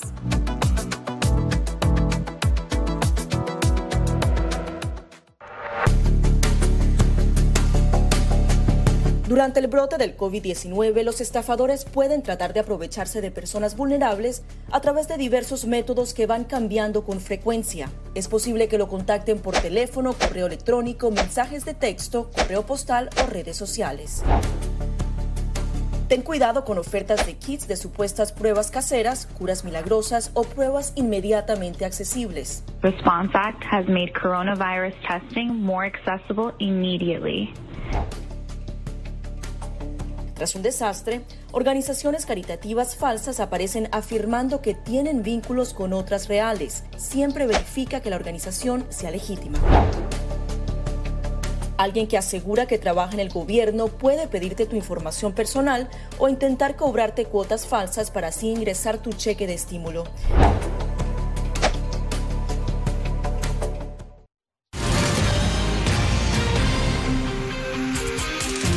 El pasado 10 de enero, varios países, entre los que se cuenta Venezuela, perdieron su derecho al voto en el sistema de Naciones Unidas debido a la deuda que mantienen con el organismo.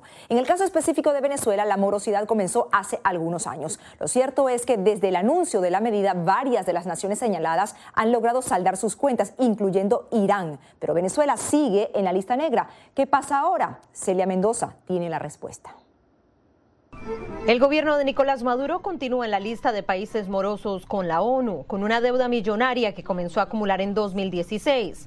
Por esta razón le fue retirado su derecho al voto hasta que se ponga al día. Venezuela lleva ya seis años eh, sin pagar la cuota que le corresponde de las Naciones Unidas, eh, monto aproximado de 40 millones de dólares. Pero esta no es la primera vez, sino la quinta que Venezuela es sancionada por falta de pago. Para el canciller venezolano, la noticia supone una violación de los derechos de un Estado miembro y que las sanciones son las causantes de la deuda. Así lo dio a conocer en su cuenta de Twitter. El intento por limitar el ejercicio de los derechos y privilegios de Venezuela en la ONU viola flagrantemente el derecho internacional y su propia carta fundacional. Solicitamos al secretario general Antonio Guterres y todo el sistema ONU su máximo respaldo. El secretario general no es mucho lo que puede hacer allí. Cuando dice respaldar, ¿respaldar qué? Respaldar la mera declaración de que la morosidad es por culpa de los Estados Unidos. Eso no lo puede hacer el secretario general. Ante esto, el Departamento de Estado no dudó en responder. Nuestro programa de sanciones a Venezuela autoriza ciertas transacciones relacionadas con la misión de Venezuela ante las Naciones Unidas, incluidas aquellas relativas al pago de las cuotas de la ONU. En lugar de desviar la culpa diciéndole a los venezolanos y a la comunidad internacional que las sanciones estadounidenses han causado la crisis de Venezuela, Maduro debería trabajar en función de aliviar el sufrimiento del pueblo venezolano y responsabilizar a todas las entidades vinculadas al régimen por los abusos contra los derechos humanos, liberar de inmediato a todos los presos políticos, poner fin a los ataques a las libertades de expresión y reunión pacífica y permitir que todas las organizaciones humanitarias independientes operen sin restricciones o amenazas indebidas. Mientras la ONU alega que los países miembros deben cumplir con sus obligaciones establecidas en el artículo 19 de sus estatutos. Existe un mecanismo a través del cual Venezuela ha realizado el pago de sus aportes patrimoniales en los últimos años. Ese mecanismo continúa existiendo y se utilizará según sea necesario. Según expertos, la excusa de las sanciones que ha señalado el gobierno venezolano no tiene asidero. Venezuela no ha podido probar de que la deuda ante las Naciones Unidas es por eh, causas ajenas a su voluntad. Entonces el discurso de las sanciones y el culpar a las sanciones de, de los Estados Unidos como la causal de, todos los males económicos del país, en este caso de la morosidad a ante las Naciones Unidas, se cae por sí mismo. De acuerdo con el vocero del secretario general de la ONU, Venezuela tiene el mecanismo disponible para realizar el pago. Sin embargo, para el cierre de este informe no se pudo confirmar si la misión venezolana habría enviado una comunicación formal respecto a este tema. Celia Mendoza, Voz de América, Naciones Unidas. Y mientras el gobierno de Nicolás Maduro sigue mostrando diferencias con la actual administración estadounidense, el líder opositor Juan Guaidó dijo recientemente en una entrevista a La Voz de América que las relaciones entre Washington y su proyecto de gobierno son precisas y firmes, además de que mantienen intensas conversaciones no solo con Estados Unidos, sino con otros países aliados en la región. Han demostrado mucha firmeza, por ejemplo, no solamente la ratificación del acompañamiento a la Comisión Delegada, Parlamento Nacional, sino también el presidente encargado, la extensión de la protección eh, de, de un año directamente. Son mensajes muy claros. Hacemos una pausa, quédense con nosotros.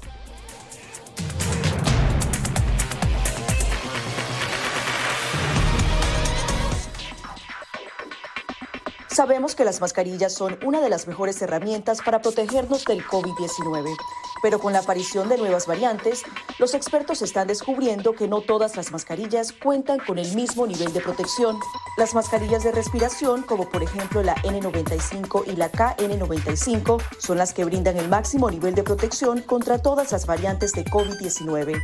Las mascarillas N95 son certificadas en Estados Unidos y tienen correas que van alrededor de la cabeza, mientras que las mascarillas KN95 se fabrican en China y cumplen las normas creadas por ese país.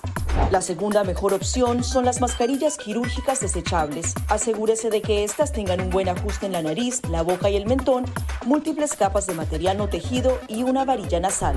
Si no tiene otra opción, use una mascarilla de tela de por lo menos dos capas y sin válvulas de ventilación u otras aberturas.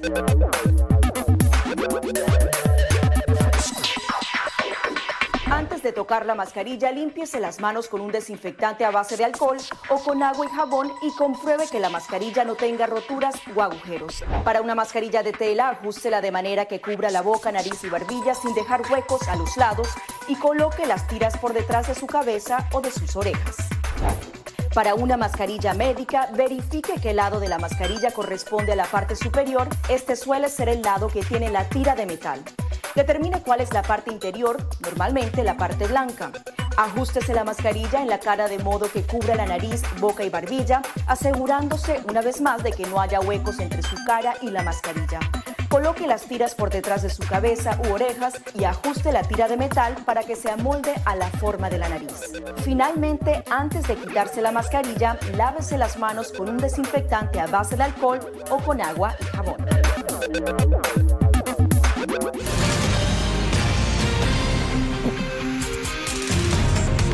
Continuamos. En Venezuela la escasez de ciertos alimentos o la imposibilidad de adquirirlos debido a su costo ha puesto a prueba la creatividad de muchos, como por ejemplo la de un biólogo que decidió ponerle un toque de sabor a ciertos platos de la gastronomía venezolana con ingredientes tan sabrosos como curiosos. Se trata de vegetales marinos que son extraídos de las costas del país y que han sido catalogados como superalimentos ricos en hierro y proteínas y cuyo consumo hasta ahora no era habitual. Adriana Núñez Rabascal tiene los detalles. Al igual que se usan las algas en la cocina japonesa, en este restaurante de Caracas, el chef ha integrado a su menú el sabor de ciertos ingredientes especiales. Se les conoce como vegetales marinos y aunque hasta el momento habían sido poco utilizados en la gastronomía venezolana, han comenzado a hacerse populares. Estas son plantas que, bueno, en el mundo oriental eh, hay una cultura alrededor de todo esto pero en el mundo occidental, bueno, están totalmente eh, desconocidas aún. Siempre han crecido entre los manglares y la arena, pero no muchos los habían notado. Hasta que en 2020, el biólogo Octavio Teruel decidió llevar adelante su proyecto de cultivar los vegetales marinos, algo que tenía años ideando y que en el medio del confinamiento por la pandemia decidió materializar. Y esto es un grupo de plantas que viven en la costa, fuera del agua, pero toman a través de sus raíces eh, agua de mar. les confiere unas propiedades de verdad interesantísimas desde el punto de vista nutricional. Para atraer la atención de los consumidores, el equipo de vegetales marinos, la marca que los comercializa en Venezuela, decidió dejar atrás los nombres científicos de estas plantas y denominarlos igual que los productos a los que se asemejan. Por ejemplo, aceituna de mar, romero de mar, espárragos de mar y habas de mar. Son algunas de las especies que en este momento cultivan. Tienen niveles de de hierro, por ejemplo, muy altos, ¿no? Y de, y, de, vitamina A también, betacaroteno. Para quienes impulsan los vegetales marinos, su iniciativa representa una oportunidad para una Venezuela donde los recursos son cada vez más limitados. Y es que son plantas que no requieren eh, ni agua dulce, ni fertilizantes, ni pesticidas, ni tierras fértiles. De modo que es una fórmula perfecta para producir alimentos cuando se haga masivamente a muy bajo costo y superalimentos. Por ahora, estos sabores están disponibles en una decena de restaurantes en la capital venezolana y en la isla de Margarita. Pero el norte de los promotores de este negocio es que pronto formen parte de la despensa de las familias venezolanas. Adriana Núñez Rabascal, Voz de América, Caracas, Venezuela. Y de Venezuela nos vamos a Costa Rica, considerado uno de los países más estables de la región, que se ha convertido en el hogar de miles de venezolanos que comienzan allí prácticamente desde cero a forjar una vida fuera de casa. Bien, nuestro compañero Donaldo Hernández nos comenta que entre la creatividad y la necesidad muchos son los migrantes y refugiados que emprenden negocios caseros, algunas veces muy diferentes a la profesión que estudiaron, pero a los que les ponen tesón y corazón, ya que pueden ofrecerles a ellos y a sus familias una nueva oportunidad para salir adelante. Las arepas nunca faltan en el hogar de Yomaira González quien junto a su esposo y sus tres hijos salió de Venezuela para empezar una nueva vida en Costa Rica.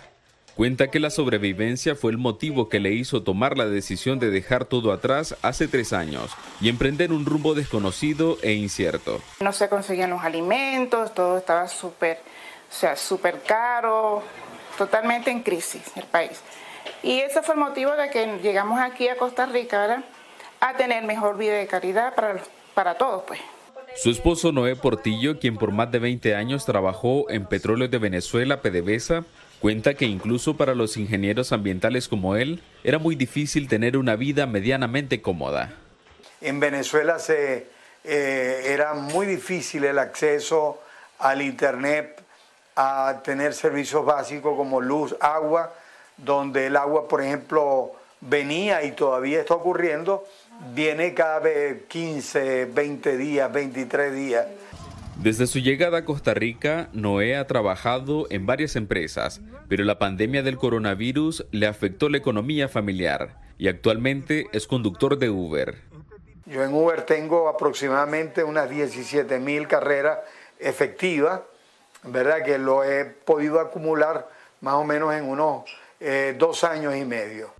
Mientras él se gana la vida entre carreteras, su esposa trabaja por cuenta propia elaborando dulces y comidas venezolanas.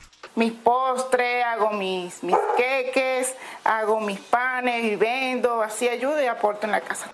Noé y Yomaira forman parte de los más de 40.000 venezolanos que hay en Costa Rica en condición de migrantes y refugiados, según el más reciente informe de la Organización de Estados Americanos publicado en 2020.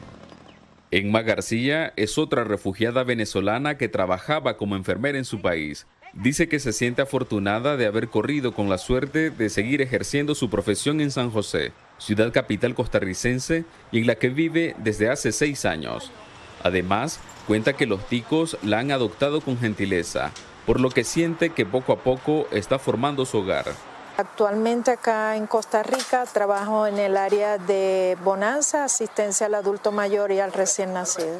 Edwin Cedeño, hijo de Enma, ayuda a su mamá en lo que puede y se siente feliz de haber encontrado la oportunidad de emprender su propio negocio. Y ahorita, ahorita, ahorita estamos en el área de de ventas al mayoreo, ¿ya? Una empresa ya, una independencia un poco propia. Cada domingo, estas dos familias, oriundas de Maracaibo, en el estado de Zulia venezolano, se reúnen para compartir, apoyarse y sobre todo, no dejar apagar la llama de los recuerdos y los deseos de volver a su país. Donaldo Hernández, Voz de América. Y les recuerdo que pueden seguirnos en nuestras redes sociales bajo arroba Voz de América y también en www.vozdeamerica.com. Una nueva pausa, ya volvemos.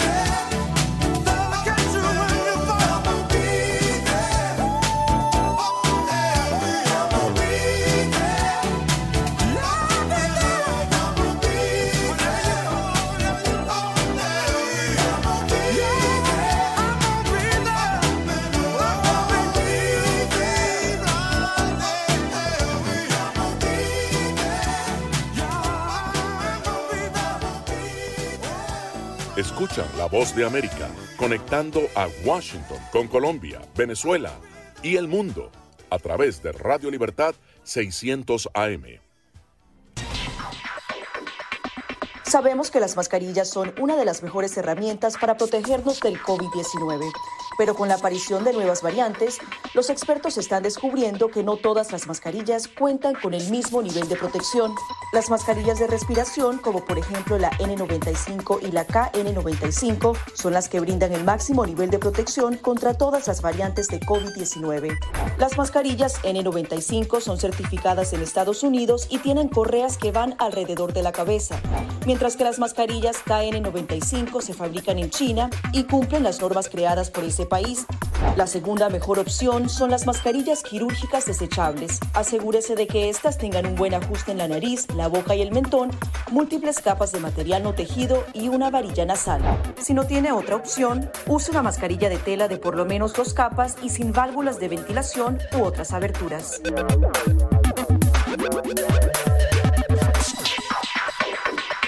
De tocar la mascarilla, límpiese las manos con un desinfectante a base de alcohol o con agua y jabón y compruebe que la mascarilla no tenga roturas o agujeros. Para una mascarilla de tela, ajústela de manera que cubra la boca, nariz y barbilla sin dejar huecos a los lados y coloque las tiras por detrás de su cabeza o de sus orejas. Para una mascarilla médica, verifique qué lado de la mascarilla corresponde a la parte superior. Este suele ser el lado que tiene la tira de metal. Determine cuál es la parte interior, normalmente la parte blanca. Ajústese la mascarilla en la cara de modo que cubra la nariz, boca y barbilla, asegurándose una vez más de que no haya huecos entre su cara y la mascarilla. Coloque las tiras por detrás de su cabeza u orejas y ajuste la tira de metal para que se amolde a la forma de la nariz. Finalmente, antes de quitarse la mascarilla, lávese las manos con un desinfectante a base de alcohol o con agua y jabón.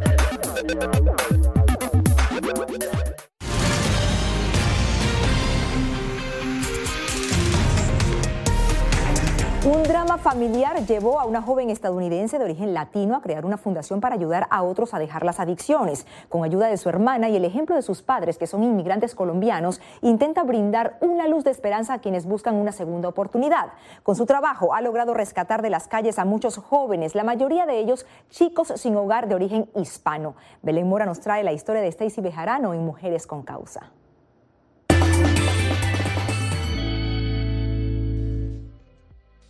Cuando las adicciones tocaron a la puerta de su familia, Stacy Bejarano supo qué hacer. Nacida en Estados Unidos, hija de inmigrantes colombianos, creció viendo a sus padres servir a los más desfavorecidos. Entonces eso me impactó mucho desde muy pequeña y ya ahora de adulta quise ayudar y hacer un cambio y también tengo familiares y amistades que estaban pasando por esto y quise quise hacer algo. Así nació la causa de Stacy, United by the Power of Giving, una fundación con sede en Florida e Indiana que busca ayudar a los jóvenes a salir de las adicciones. Si la persona quiere cambiar, nosotros estamos dispuestos a ayudarles con todo, a buscar housing, salir de las calles, recuperarse, hacer sus terapias, a ayudarlos a que otra vez, digamos, se encaminen por el camino bien y puedan conseguir hacer una carrera técnica, aprendan a hacer algo por el cual ellos se puedan valer por sí mismos. Su experiencia como agente de bienes raíces al frente de una empresa que fundó junto a su hermana le valió para animarse a crear la fundación. Hoy dice contar con el respaldo de clientes y amigos. Por el apoyo de mi hermana fue que decidí, dice, ¿sabes qué? Vamos a hacerlo de verdad, vamos a hacerlo a una a más grande escala. Entonces ya no solamente cuento con el apoyo de mi hermana ni nuestra familia, sino que también el apoyo de nuestros clientes de nuestra compañía. Actualmente United by the Power of Giving asiste a más de 10 jóvenes en su travesía hacia la rehabilitación. Y aunque las adicciones no conocen de razas o fronteras, dice Stacy que la mayoría de ellos son de origen hispano. Si todos nos unimos como comunidad, no importa de dónde seamos, ya sea colombianos, venezolanos, no importa, aquí no hay fronteras, sé que el impacto va a ser muchísimo más grande. Con la certeza de quien encontró su propósito, Stacy Bejarano explica su causa. Quiero hacer un cambio a la comunidad, quiero ayudar a la comunidad. Entonces quiero que cuando se acuerden de mí más adelante, cuando ya estemos mayor, eh, se acuerden de que Stacy Bejarano, la persona que fundó esta computación, hizo un gran cambio y que cambiaron vidas. United by the Power of Giving busca adherir a más voluntarios y de esa manera ampliar sus operaciones. Belén Mora, Voz de América, Washington pionero en rutinas de comedia en vivo o stand-up comedies para la comunidad venezolana en Miami, una celebridad en redes y figura pública del espectáculo hispano con renombre internacional. Sin embargo, la pandemia le puso un reto más allá de la salud, algo que asumió sacando lo mejor de sí para crear una nueva forma de hacer reír, educando a su público sobre una manera diferente de inyectarle creatividad a sus rutinas. ¿Quién es y cómo lo hizo? José Pernalete nos cuenta. Un escenario rodeado de gente que espera divertirse y siempre a capacidad completa. Así son las presentaciones de George Harris, o por lo menos así lo eran antes de la pandemia. Si bien el descanso obligado impactó sus rutinas en el escenario para este comediante venezolano que desde Miami está acostumbrado a provocar carcajadas al contar y dramatizar relatos sobre vivir en el extranjero y otras experiencias propias, la falta de público lo hizo reinventarse. ¿Qué va a pasar con el coronavirus? Y junto a su equipo, al ver que la situación se alargaba, decidió grabar la función sin espectadores. Hubo días en donde no me quería subir al escenario para hacer nada, de ningún, ningún show. Este, el show duraba exactamente una hora y media. Hacía lo que normalmente hago, pero obviamente sin la risa, sin los comentarios de la gente, sin, sin esa interacción que hay natural en el escenario. Pero George no se quedó solo con esta puesta en escena. Semanas de encierro le ayudaron a desarrollar otro tipo de rutinas fuera del plató, pero al alcance de sus seguidores en la aldea global. Con la ayuda de la tecnología, fue el creador de personajes inspirados en animales con identidades particulares y situaciones típicas de la Gran Miami. Me encanta cómo hablan los cubanos, me encanta cómo hablan los colombianos, sobre todo la gente paisa, y me encanta cómo hablan los argentinos. Entonces, el estar allí eh, haciendo estos, estos animalitos, pues la gente le encantaban. Habían unos que sí, había otros que más. Este, y me decían, ¿cuándo sale el gatico? Ese es el que más me gusta, el que es paisa, el que siempre se queja. El auge de las plataformas como TikTok e Instagram también sirvió para que sus propios seguidores y otros usuarios dramatizaran parte de las rutinas de George haciendo los montajes sobre su voz. Esto le impresionó sobre todo por la viralización de esos videos. Y lo van haciendo como con muecas y tal. Me sorprendió mucho Dora Mazzone, una actriz venezolana muy querida y muy admirada en mi país. Eh, y ella, que, bueno, no nos conocíamos en ese momento, empezó a hacer mis voces y le, quedaban, le quedan tan bien, tan bien. Y de esta manera, este comediante logró con su creatividad adentrarse en el día a día de los que se quedaron en casa por la pandemia. El tema de la monotonía dentro de la casa, la dinámica que había cambiado con el trabajo. George cuenta que aprendió a soportar la angustia en la que hubo que dar lo mejor de sí para aprender a valorar lo que a diario quizás se pasa por alto. A darnos cuenta de que teníamos que agradecer que estábamos acá. Han pasado meses de esto y el show reabrió sus puertas, revitalizado y hasta con giras a otras ciudades. José Pernalete, Voz de América, Miami y muchos son los estudios médicos que sugieren que las mascotas son buenas para la salud mental de las personas. Pues mientras en Sudáfrica surge una curiosa preferencia por adoptar reptiles, incluso serpientes tan grandes que desafían la fuerza de algunos adolescentes, en esta parte del mundo, en California, un centro de cuidado de ancianos que atiende a pacientes de demencia y Alzheimer ha implementado la terapia con gatos y perros robots que al parecer están dando buenos resultados. Les hablo Natalí Salas Guaitero, hasta aquí Venezuela 360.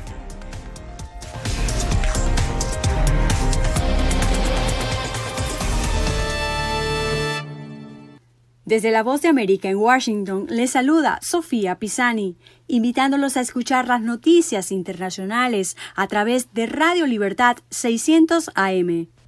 El enlace internacional de la Voz de América, sintonícelo de lunes a domingo desde las 7 de la noche, hora de Colombia, 8 de la noche, hora de Venezuela. Origina Radio Libertad 600 AM en Barranquilla. Escúchenlo en la web por cadena radial y redradial.co. Una producción de La Voz de América.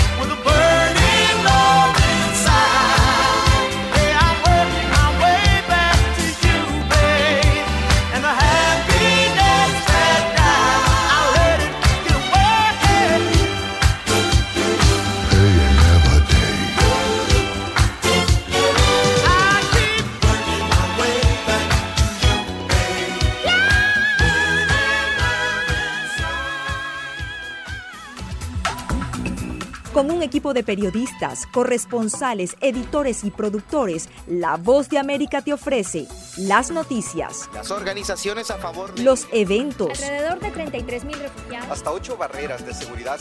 La información llega a través de La Voz de América, directo desde nuestros estudios en Washington a nuestras estaciones afiliadas en toda América Latina. Síguenos a través de voanoticias.com.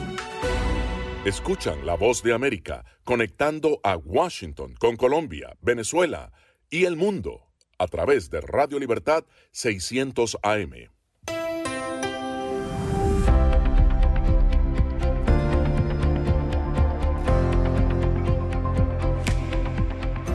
Cordiales saludos a nuestra audiencia desde Washington. Soy Yoconda Tapia y hoy en Conversando con la Voz de América abordamos el tema del inicio de un nuevo gobierno en Honduras presidido por Xiomara Castro de Celaya, la primera mujer en asumir ese cargo, en un momento de grandes desafíos que el pueblo hondureño espera sean atendidos. Nuestro corresponsal en Tegucigalpa, Óscar Ortiz, entrevista al analista y experto en ciencias políticas Wilfredo Ruizquito para poner en contexto los temas que deberían ser de prioridad para la nueva mandataria. Un gran sector del pueblo hondureño existe una gran expectativa en relación con la gestión gubernamental de esta nueva administración. Se espera de que se den cambios significativos en aspectos relacionados con la lucha contra la corrupción, y que existan altos niveles de transparencia en la gestión de la administración pública y que se eh, haga un buen gobierno en beneficio de todos los hondureños. En ese sentido, pues hoy que inicia un nuevo gobierno, hay mucha esperanza, hay mucha expectativa,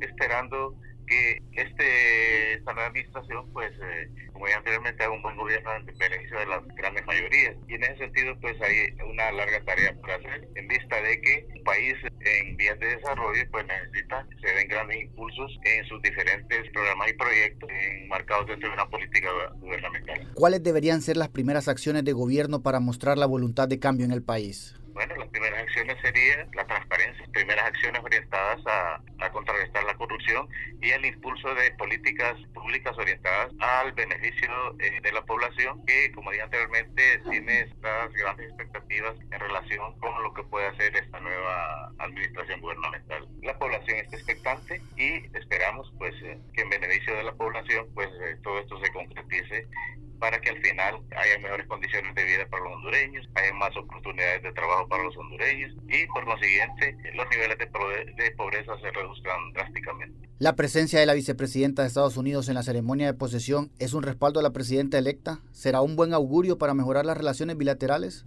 Claro que sí, porque el hecho de que esté presente pues eh, eh, significa de que hay un buen acercamiento con el gobierno de los Estados Unidos y esta evidencia pues eh, toda la disposición que pueda tener para hacer posible un buen gobierno, que se luche eh, contra la corrupción, que se luche también contra las, eh, el narcotráfico y todos los grandes flagelos que afectan a la sociedad. La migración, Ah, la migración, bueno, cuando hablamos de que se generen fuentes de empleo, estamos hablando básicamente de un antídoto de lo que es la migración, porque en un país donde existen oportunidades de empleo, obviamente la gente eh, eh, no opta por eh, rutas hacia el exterior que, quieras o no, afectan tanto la integración familiar como la mano de, de obra que un país necesita para su desarrollo. ¿La crisis en el Congreso afectará la gobernabilidad de la presidenta Castro? Claro que sí, sí la afecta, porque con un poder eh, del Estado dividido, eso eh, incide negativamente en la toma de decisiones y eh, en el retraso de el impulso de y la práctica de políticas públicas que tiendan a beneficiar a la población hondureña.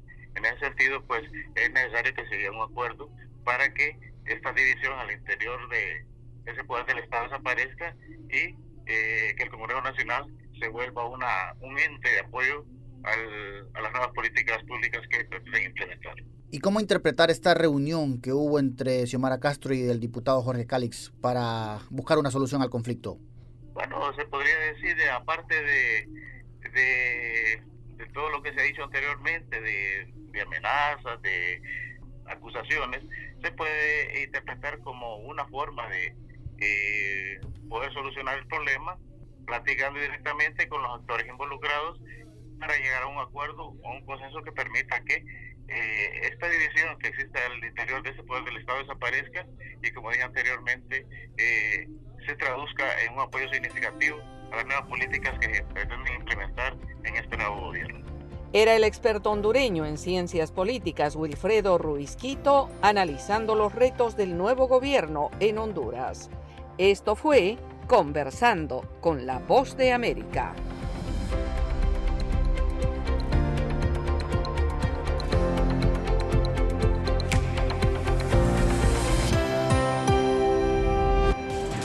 La Voz de América presenta Cada semana, La Voz de América te invita a ser parte de Venezuela 360. Para empoderar las voces que quieren reunir a tu país. Para escribir con ritmos contagiosos. Un nuevo capítulo en tu historia. Con un mismo lenguaje. El de la esperanza. El del futuro. El de la vida. Únete a un equipo de origen hispanoamericano que trabaja para conectarnos con el ADN venezolano. Conéctate con los tuyos. Conéctate con nosotros. Conéctate en WhatsApp digitando más 1-202-549-8691. Y convierte Conviértete en protagonista de una historia que tú mismo ayudarás a construir. Conéctate cuantas veces quieras con Venezuela 360 en buenoticias.com. Y sé parte de nuestro equipo de redacción a través de tu conexión WhatsApp. Recuerda, más 1-202-549-8691. And the Oscar goes to... Acompáñenos de lunes a viernes con las noticias del mundo del entretenimiento lo mejor del cine. So, Skrulls are the bad guys. Los estrenos de Hollywood. I've never seen anything like this. Who am I? She's the last of her kind. So I'm 300 years old. The leader you are. You're the most advanced weapon ever. Lo mejor en música. Las noticias del espectáculo. Lady Gaga declaró al diario The New York Times que el actor Alex Bowen dijo el miércoles que se inscribirá en un curso para, de lunes a viernes El mundo del entretenimiento llega a ustedes desde los estudios de La Voz de América en Washington.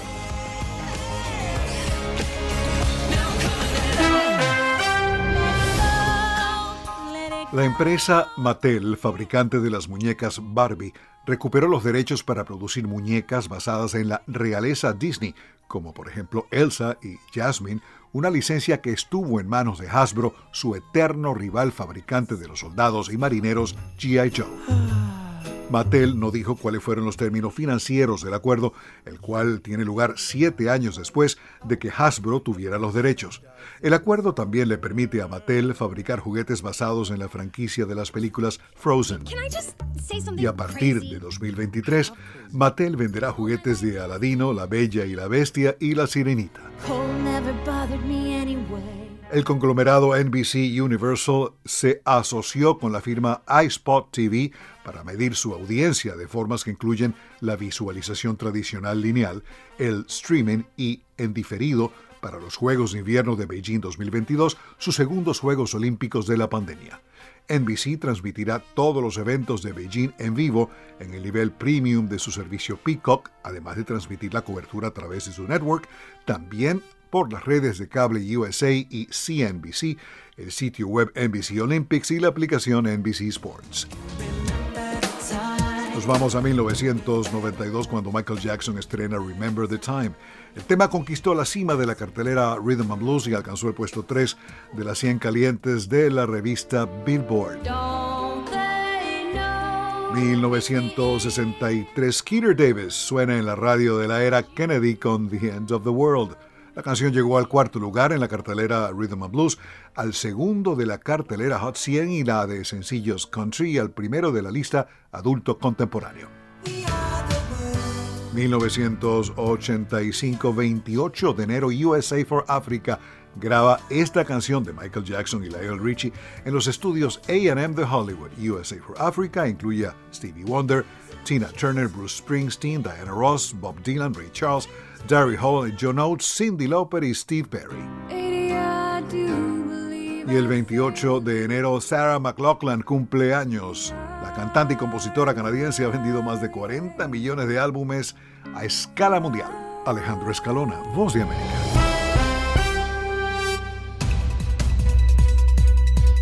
Con un equipo de periodistas, corresponsales, editores y productores, La Voz de América te ofrece las noticias. Así textualmente lo compartió el mandatario en su cuenta en la red social Twitter. Esto debido a que en el pasado ha mentido a las autoridades, incluso cuando solicitó su ciudadanía estadounidense. Podemos eh, decir que hay tres puntos específicos de esta gira, una de ellas. Los eventos. Nosotros, el pueblo, ha salido en la calle para respaldarlo los personajes. Está perdiendo la batalla legal y la batalla de popularidad. La OEA hoy ha dado un paso adelante, muy importante. Esto no, no es consistente con la realidad que experimentamos nosotros en el país. De lunes a viernes. La voz de América. Síganos en radio, televisión y en nuestras redes sociales.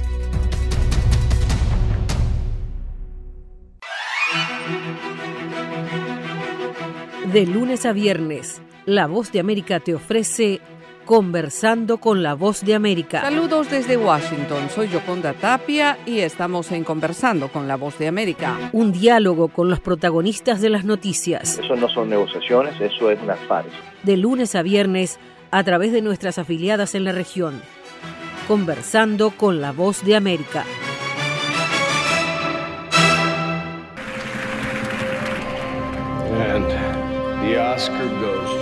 Acompáñenos de lunes a viernes con las noticias del mundo del entretenimiento. Lo mejor del cine. So, Scrolls are the bad guys. Los estrenos de Hollywood. I've never seen anything like this.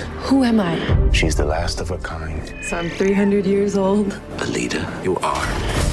You have the most advanced weapon ever. Lo mejor en música. Las noticias del espectáculo. Lady Gaga declaró al diario The New York Times que se... el actor Alex Bowen dijo el miércoles que se inscribirá en un curso para... de lunes a viernes. El mundo del entretenimiento llega a ustedes desde los estudios de La Voz de América en Washington. Este es un avance informativo de La Voz de América. Desde Washington les informa Henry Llanos. Una tormenta invernal arrasó el sábado el noreste de Estados Unidos con fuertes nevadas y ventiscas de fuerza cercana a las de un huracán, causando inundaciones costeras y cortes de energía en gran parte de las ciudades del este de Estados Unidos. La tormenta golpeó parte de 10 estados y algunas urbes grandes, entre ellas Filadelfia, Nueva York y Boston cerca del mediodía ya se habían registrado más de 30 centímetros de nieve en partes de la costa de Nueva Jersey y el este de Long Island, perjudicando el tránsito en las principales carreteras del este.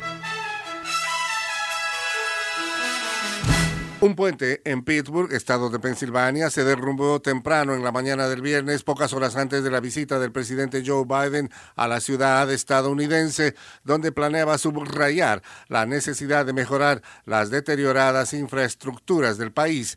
Las autoridades locales informaron que al menos 10 personas resultaron heridas.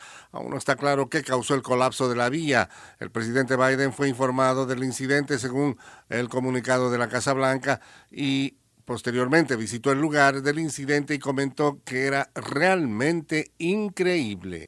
A continuación, un mensaje de servicio público de la voz de América. Para evitar la propagación del coronavirus en casa, recuerde que solo toma unos minutos limpiar las superficies que más toca en su vivienda, manijas de las puertas, interruptores de la luz, lugares donde come, control remoto, entre otros. Esto por lo menos una vez al día. Un informe evidencia la vulneración de los derechos a la privacidad y protección de datos en Venezuela. Desde Caracas nos informa Carolina Alcalde. En Venezuela no existe una ley de protección de datos personales y tampoco políticas estructurales que comprendan el derecho de protección de datos de manera integral, según resalta un informe sobre privacidad y datos personales. Marisabel Rodríguez, coordinadora del Observatorio de Libertad de Expresión de Espacio Público. Detenciones por uso de WhatsApp. Esto se agudizó específicamente durante la pandemia en el año 2020, donde por primera vez empezamos a registrar este tipo de casos y son básicamente personas que hacen uso de esta aplicación. Carolina, alcalde Voz de América, Caracas. La ciudad de Tokio lanzó una campaña masiva de vacunación para distribuir dosis de refuerzo contra el COVID-19 en un centro temporal gestionado por el ejército mientras Japón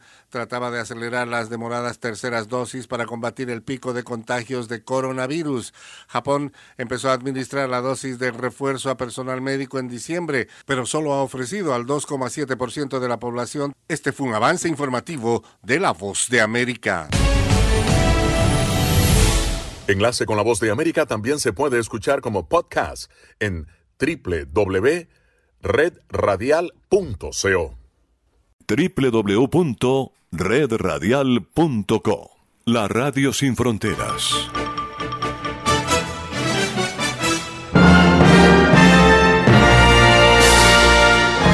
Radio Libertad, 600 AM, emisora básica de la cadena radial La Libertad verdadera potencia radial en la costa.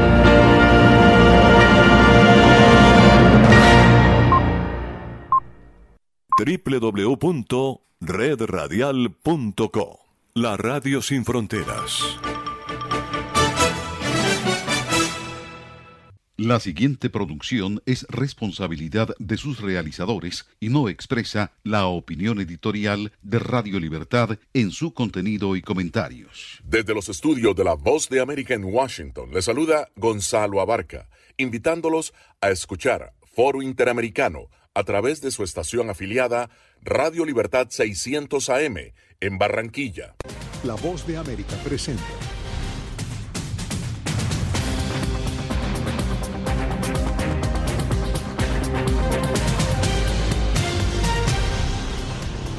Bienvenidos a Foro de la Voz de América. Los ojos del mundo están en este momento en Europa del Este, donde el conflicto entre Ucrania y Rusia ha provocado la movilización de Estados Unidos y países aliados con miras a apoyar a Ucrania ante una posible invasión. Pero, ¿cuál es la raíz de este enfrentamiento y cómo entenderlo? Veamos. El conflicto entre Rusia y Ucrania está centrado en sus fronteras terrestres e influencia estratégica. Recientemente las tensiones han aumentado después de que Rusia desplegara unos 100.000 soldados en su frontera con Ucrania. Aquí te ofrecemos cinco puntos clave para entender este conflicto. Ucrania formó parte de la Unión Soviética hasta 1991 cuando ésta se disolvió y Ucrania declaró su independencia. Sin embargo, siguen compartiendo muchos aspectos de su cultura y el presidente ruso Vladimir Putin ha dicho en repetidas ocasiones que los rusos y ucranianos son un solo pueblo. Sin embargo, no todos los ucranianos comparten esta idea. En 2014, las fuerzas militares rusas invadieron y posteriormente se anexaron la península de Crimea, la cual pertenecía a Ucrania. Este acontecimiento tuvo lugar tras la Revolución Ucraniana de 2014 y forma parte de un conflicto más amplio entre esos países. La OTAN, Organización del Tratado del Atlántico Norte, fue fundada en 1949 para protegerse de la agresión soviética. La alianza, que desde entonces se ha ampliado a 30 países, establece que si una nación es invadida o atacada, todas las naciones de la OTAN se movilizarán colectivamente en su defensa. Hasta el momento, Ucrania no es miembro de la OTAN, pero quiere serlo. Por un lado, el Kremlin le exige a la OTAN garantías de que Ucrania no se unirá a la alianza y acusa a los Estados miembros de inyectar armas a Ucrania. Por el otro lado, la administración Biden y los aliados de la OTAN dicen que Putin no puede privarle a Ucrania de ese derecho. Tras la movilización de los soldados rusos, Occidente acusó a Rusia de estar preparándose para invadir Ucrania. Ahora Estados Unidos puso en alerta cerca de 8.500 soldados para un posible despliegue y no descartó la posibilidad de incrementar la cifra. Hasta el momento Rusia ha negado tener planes de invadir Ucrania y acusa a Occidente de agravar la situación. Y ese fue un informe de Stephanie Martínez. Y bien, Estados Unidos mantiene conversaciones para un posible despliegue de tropas en los países de la OTAN en la zona. Pero, ¿qué pasará? ¿Cómo evaluar la actualidad de este conflicto? Y posibles desenlaces. Bien, me acompañan Vladimir Rubinsky, investigador de la Universidad ICESI en Colombia y director del Laboratorio de Política y Relaciones Internacionales del Wilson Center, y Hugo Hacha, experto en seguridad y asuntos internacionales. Bienvenidos ambos. Empiezo con usted, eh, señor Hacha. Vamos a ver, Ucrania es una nación soberana e independiente. Si bien es cierto, en su momento perteneció a la antigua Unión Soviética que se disolvió en 1991, ¿por qué Rusia amenaza ahora con una posible invasión? ¿Cuál es el interés de Rusia o es solo una demostración de fuerzas, en su opinión? Bueno, eh, los factores, y primero muy buenos días, es un verdadero placer compartir con usted y con mi distinguido colega, eh, tiene que ver con factores de naturaleza geopolítica.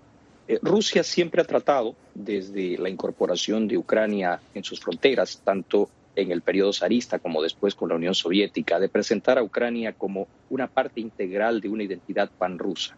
esto es una falacia desde el punto de vista histórico, pero para la propaganda sirve.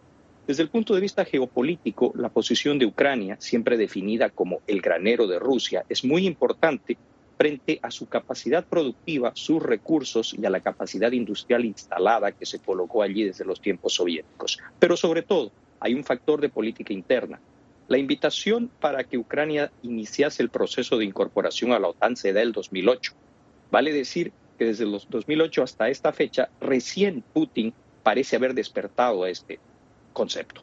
Esto, creo yo, se debe a una situación interna de una deficiencia en la administración económica y a cambios esenciales que Putin ha realizado a la constitución y al régimen político ruso, convirtiéndolo prácticamente en una especie de zar. Hmm. Ahora, profesor Rubinsky, ¿quiénes cree usted acompañarían a Rusia en su deseo de invadir a Ucrania, si es que los hay?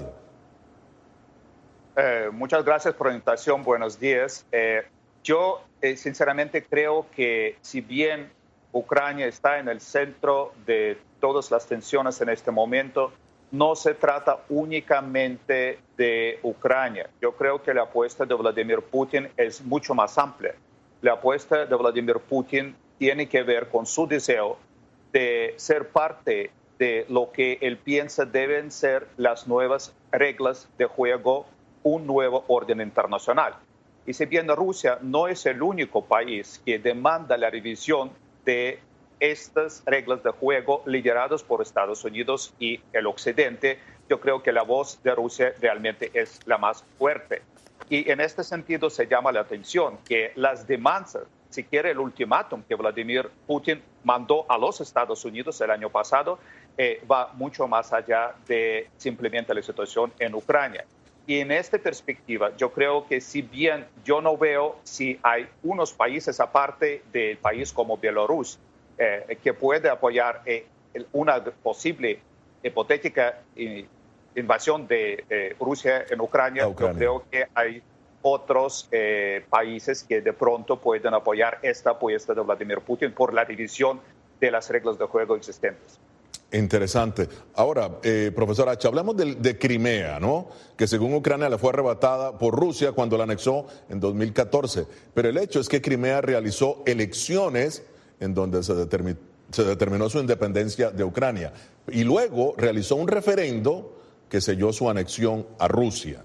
Ahora, Estados Unidos condenó ese referendo alegando que se realizó bajo amenaza e intimidación, perdón. Ahora, ¿cuál es la importancia de Crimea tanto para Rusia como para Ucrania? Bueno, para Rusia la importancia es esencial. La base que proporciona a la flota rusa Sebastopol, que está en la península de, de, Crimea, es uno de los dos puertos más importantes en materia de despliegue y poderío estratégico. Por eso es que es tan importante para Rusia conservar la tenencia, la posesión de la base de Sebastopol y por ende de Crimea. La parte histórica otra vez se ha manejado arbitrariamente. El referéndum al que usted hace referencia tiene que ver con el hecho de que la mayor parte de la población de Sebastopol es de origen ruso. Sin embargo, pese a todo lo que argumenta el señor Vladimir Putin, el origen de la situación poblacional de lo que es Crimea y el Quersoneso, si tuviéramos que ser estrictamente históricos, sería griego en inicio, tártaro después, y luego en una transición de lo que se llama el reino del Kievan Rus, cuya capital era Kiev, y la Confederación Polaco-Lituana ha tenido diferentes eh, mandantes, diferentes poblaciones asentadas. El hecho de querer marcar la historia solo a partir de la época soviética y querer decir que por ello ese referéndum o la manifestación de voluntad sería la única que debería tomarse en cuenta, vuelvo a repetir, juega en las manos de lo que Putin pretende establecer como una narrativa y posición política. Bien, esto es Foro de la Voz de América. Nosotros hacemos una pausa y ya regresamos.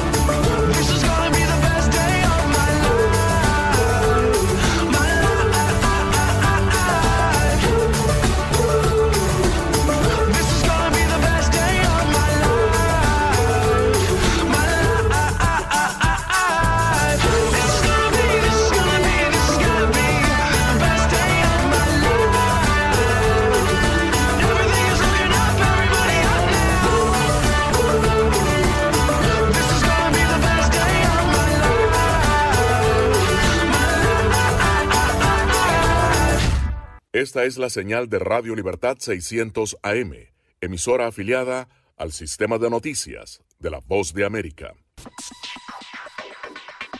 Sabemos que las mascarillas son una de las mejores herramientas para protegernos del COVID-19. Pero con la aparición de nuevas variantes, los expertos están descubriendo que no todas las mascarillas cuentan con el mismo nivel de protección. Las mascarillas de respiración, como por ejemplo la N95 y la KN95, son las que brindan el máximo nivel de protección contra todas las variantes de COVID-19. Las mascarillas N95 son certificadas en Estados Unidos y tienen correas que van alrededor de la cabeza, mientras que las mascarillas KN95 se fabrican en China y cumplen las normas creadas por ese país.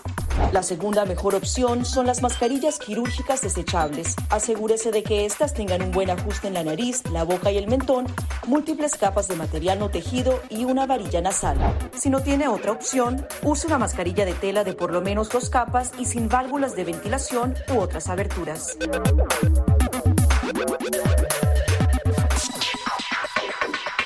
De tocar la mascarilla, límpiese las manos con un desinfectante a base de alcohol o con agua y jabón y compruebe que la mascarilla no tenga roturas o agujeros. Para una mascarilla de tela, ajustela de manera que cubra la boca, nariz y barbilla sin dejar huecos a los lados y coloque las tiras por detrás de su cabeza o de sus orejas. Para una mascarilla médica, verifique qué lado de la mascarilla corresponde a la parte superior. Este suele ser el lado que tiene la tira de metal. Determine cuál es la parte interior, normalmente la parte blanca. Ajústese la mascarilla en la cara de modo que cubra la nariz, boca y barbilla, asegurándose una vez más de que no haya huecos entre su cara y la mascarilla. Coloque las tiras por detrás de su cabeza u orejas y ajuste la tira de metal para que se amolde a la forma de la nariz. Finalmente, antes de quitarse la mascarilla, lávese las manos con un desinfectante a base de alcohol o con agua y jabón.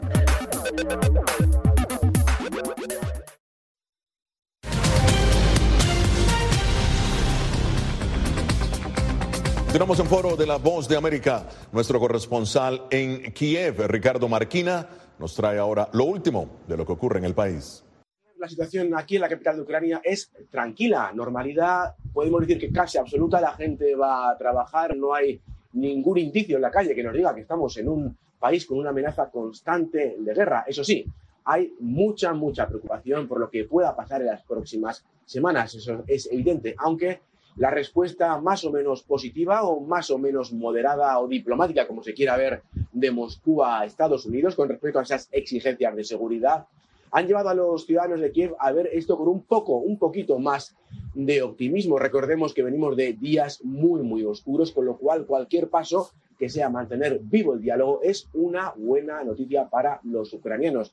Evidentemente, la preocupación está, aunque quizás ya no esté, en una invasión total del país. El, propio eh, ministro de Defensa de Ucrania dijo hace apenas dos días que no creen en que pueda haber una invasión total del territorio ucraniano, más que nada porque esos 120.000 soldados que se calcula que están al otro lado de la frontera no son una fuerza suficiente para conquistar todo el país, pero lo más importante, para mantener una conquista en el tiempo. Aún así, estamos a la espera de lo que diga el presidente ruso Vladimir Putin, que ya ha dicho que se va a tomar su tiempo para dar una respuesta más en profundidad, quizás unas dos semanas antes de que podamos saber qué es lo que piensa Vladimir Putin del acuerdo presentado, de la respuesta presentada por Estados Unidos. Putin ha estado de facto ignorando todo este asunto, ha llevado una agenda casi de asuntos sociales y de relaciones públicas estas últimas semanas, dejando el asunto de Ucrania al Ministerio de Exteriores y de Defensa.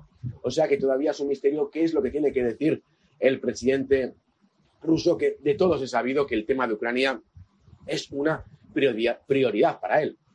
De todos modos, como les comento, aquí en Kiev, al menos en Kiev, en el este, evidentemente, en las regiones de Lugansk y Donetsk, vecinas a los territorios ocupados por las fuerzas eh, con soporte de Moscú, la situación allí es bien diferente. Cualquier escaramuza entre, entre fuerzas separatistas y el ejército ucraniano podría desencadenar el caos. Pero aquí en Kiev y en otras ciudades como Odessa o Kharkov, la situación es de tranquilidad y de normalidad. Gracias, eh, Ricardo. Bueno, y continuamos ahora con el análisis con Vladimir Rubinsky, investigador de la Universidad AICESI en Colombia, y Hugo Hacha, analista internacional.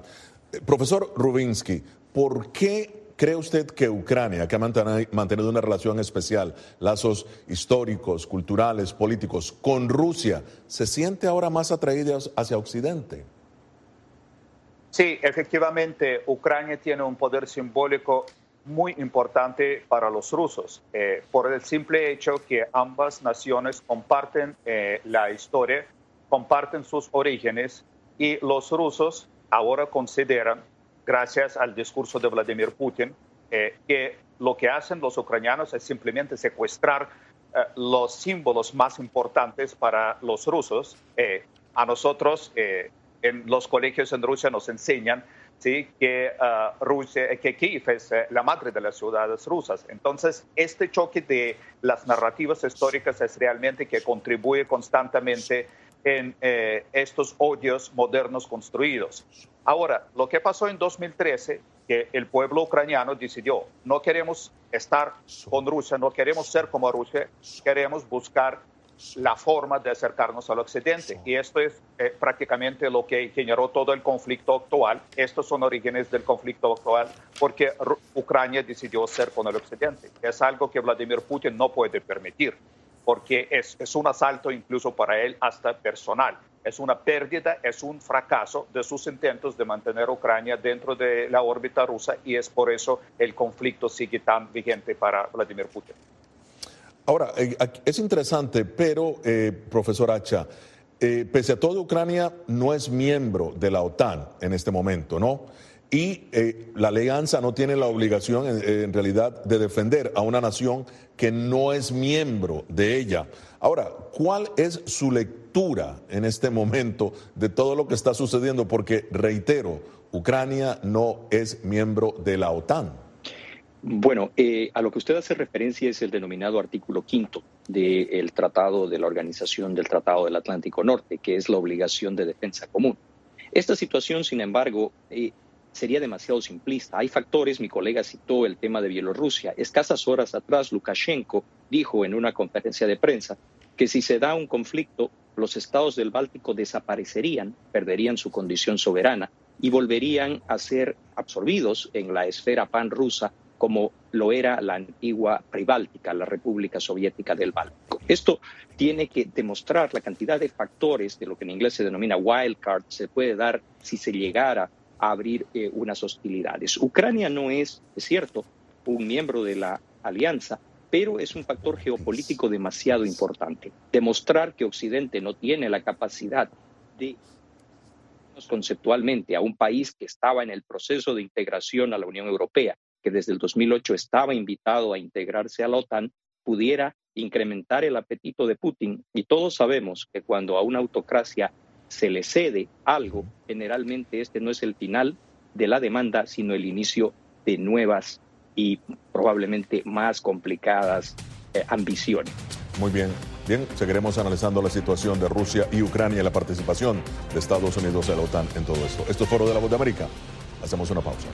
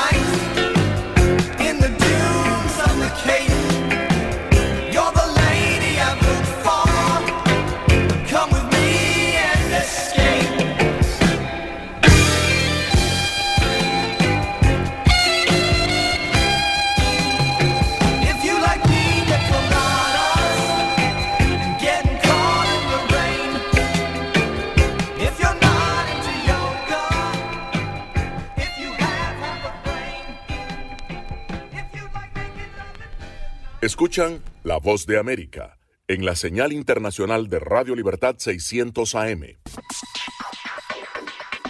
Sabemos que las mascarillas son una de las mejores herramientas para protegernos del COVID-19, pero con la aparición de nuevas variantes, los expertos están descubriendo que no todas las mascarillas cuentan con el mismo nivel de protección.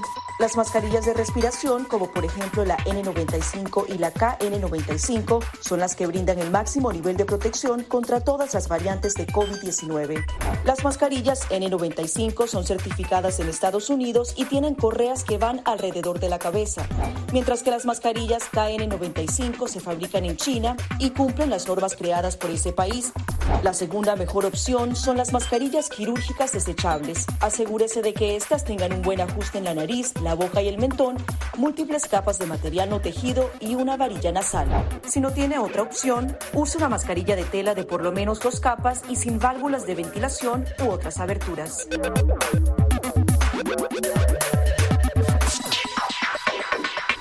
De tocar la mascarilla, límpiese las manos con un desinfectante a base de alcohol o con agua y jabón y compruebe que la mascarilla no tenga roturas o agujeros. Para una mascarilla de tela, ajústela de manera que cubra la boca, nariz y barbilla sin dejar huecos a los lados y coloque las tiras por detrás de su cabeza o de sus orejas.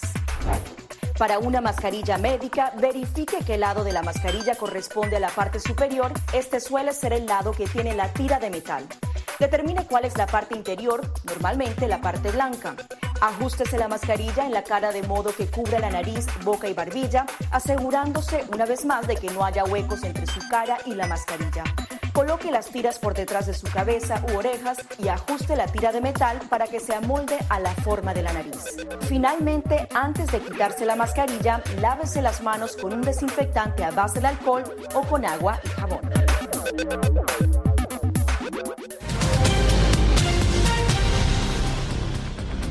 Continuamos en Foro de la Voz de América. Veamos ahora lo que ha dicho el secretario de Estado Anthony Blinken y su homólogo de Rusia, Sergei Lavrov. Dejamos muy claro que hay principios fundamentales que estamos decididos a mantener y defender, incluyendo la soberanía de Ucrania y su integridad territorial, incluyendo el derecho de los estados a escoger su propia seguridad y alianzas. Nuestro argumento principal es la inadmisibilidad de la expansión de la OTAN hacia el este y el emplazamiento de armas de ataque que puedan amenazar a la Federación Rusa. Ese tema no se trató en lo absoluto. Hmm. Estados Unidos reitera su respeto a la soberanía de los pueblos. Ahora, ¿cuáles podrían ser las consecuencias de esta respuesta del secretario Blinken, conociendo las intenciones de Putin sobre Rusia? Profesor Rubinsky, empiezo con usted. Bueno, eh, yo creo que Vladimir Putin ahora va a tomar una pausa para, para realmente pensar eh, cómo eh, poder responder a lo que él demandaba la respuesta de los Estados Unidos. Eh, como estuve eh, diciendo al inicio de este programa, yo creo que si bien el conflicto es por Ucrania, pero a largo plazo de la respuesta de Vladimir Putin ahora va a defender, eh, depender, disculpe, cómo realmente Rusia piensa su lugar en la arena internacional. podemos ver, obviamente, el aumento aún más de las tensiones desde la perspectiva estratégico-militar. los rusos pueden, por ejemplo, aumentar eh, eh, la presencia o el tipo de las armas que están ubicados en Kaliningrado, que es un enclave que tiene Rusia muy cerca o prácticamente dentro de la Unión Europea, o podemos ver realmente algo eh, también en la frontera con Ucrania. Yo creo que en este momento es difícil predecir qué es lo que va a pasar, pero seguramente va a haber una respuesta que va a definir mucho sobre la futura estrategia de Rusia. Muy bien, profesor Hacha, en su opinión, hay dos factores que hay que considerar para no abundar en el análisis que ha expuesto mi colega. Uno de ellos es de naturaleza operativa y fue parte de la conversación del presidente Biden y el presidente Zelensky.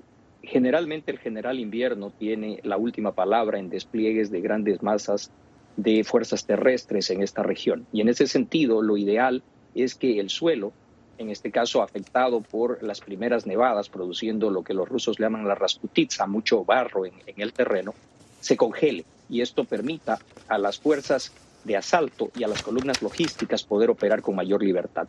Pero el otro factor que hay que considerar en esto es que todos parecen argumentar que quieren la paz. Taladier y Chamberlain la querían en Múnich en 1938. Lavrov y Blinken habla de lo mismo. El gran dilema, cuando usted tiene decenas, centenares de miles de hombres pesadamente armados en una cercanía táctica, cualquier tipo de situación, cualquier tipo de incidente puede desencadenar un conflicto de proporciones europeas. Ahora, varios analistas señalan de que Rusia está intentando más bien hacer una demostración de fuerza al sentirse amenazado, obviamente, eh, por una posible inclusión de Ucrania en la OTAN. ¿Podríamos, ustedes comparten esta opinión? Eh, doctor Rubinsky. Yo sí comparto esta opinión eh, simplemente por dos razones. La primera, cualquier guerra abierta por parte de Rusia va a traer más daños, más pérdidas a Vladimir Putin que ganancias. Eh, yo creo que la posición de Putin y las élites rusas ahora es más o menos estable en Rusia. Sí, la situación económica ha empeorado en Rusia eh, la calidad de la vida ha bajado, pero todavía muchos de los rusos yo creo que tienen confianza en Putin porque viven relativamente bien. Hmm. Por otro lado, yo estoy convencido que Ucrania ahora no es la misma Ucrania de 2014. Los rusos tomaron Crimea precisamente porque los ucranianos no dieron la pelea. Hmm. Ahora Ucrania está en una guerra tantos años eh, con los separatistas, tiene mucha mejor preparación y sobre todo ya tiene una idea mucho más fuerte de la identidad propia nacional ucraniana. Y yo creo que eh, los rusos también tienden a recordar lo que pasó con la Unión Soviética en la guerra contra Finlandia en 1939-1940, cuando las pérdidas para la Unión Soviética eran tan altos que realmente luego les castigaron en el comienzo de la guerra con Alemania, eh, Nazi. Entonces yo, que no les conviene. Muy bien, esto es Foro de la Voz de América. Regresamos solamente minutos.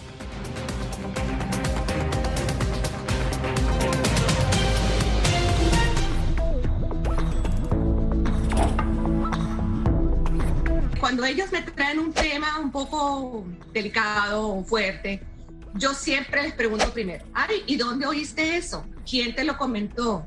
¿Y qué, y qué, qué te han comentado? Pues corrijo si han escuchado algo que no, es, no está correcto, no está bien, y les aclaro, pero lo, lo mínimo necesario para su edad. Enfócate en que tu hijo se sienta seguro y no le ofrezcas más detalles de los que pida. Si ellos preguntan, nosotros siempre les hemos respondido con la verdad, pero eh, a su edad. Finalmente, di cosas específicas que tu hijo pueda hacer para que sienta que tiene el control. Por ejemplo, enséñale que lavarse las manos con frecuencia lo puede ayudar a mantenerse sano.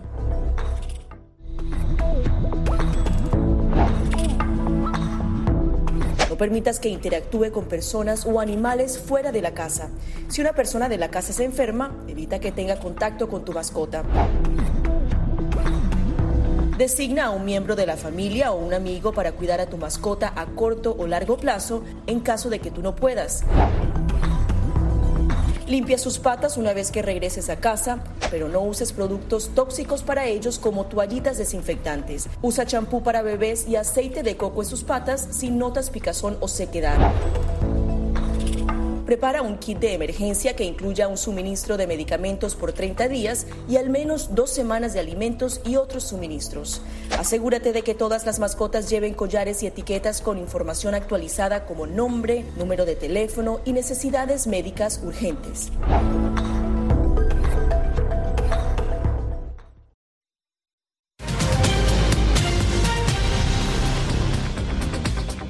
Y bien, ya en la parte final de foro, profesor Hacha, Estados Unidos, eh, obviamente por medio de su presidente Joe Biden, asegurando de que si Putin invade Ucrania, inmediatamente se aplicarán una serie de fuertes medidas, entre ellas eh, le afectaría o lo sacaría del SWIFT, que prácticamente eh, sacaría a Rusia de todas las operaciones financieras internacionales. ¿Cree usted que Vladimir Putin pueda tomar ese riesgo? No. Eh, definitivamente no. Eh, una situación como la descrita provocaría una crisis económica muy profunda. Ambas partes han llegado a un punto de no retorno y esto también añade a los riesgos. Putin no puede volver de esta aventura con las manos vacías, lo afectaría políticamente. Y tampoco puede exponerse, sin nada que demostrar a cambio, a sanciones económicas que puedan afectar el balance de poder que sostiene. En ese sentido, creo yo, cada día que pasa hace esta situación más compleja y peligrosa desde el punto de vista de la seguridad y de la definición de la agenda geopolítica a nivel global. Claro. Ahora, el eh, profesor Rubinsky, el gasoducto Nord Stream 2, Putin pretende conseguir que la Unión Europea le apruebe este gasoducto, ¿no?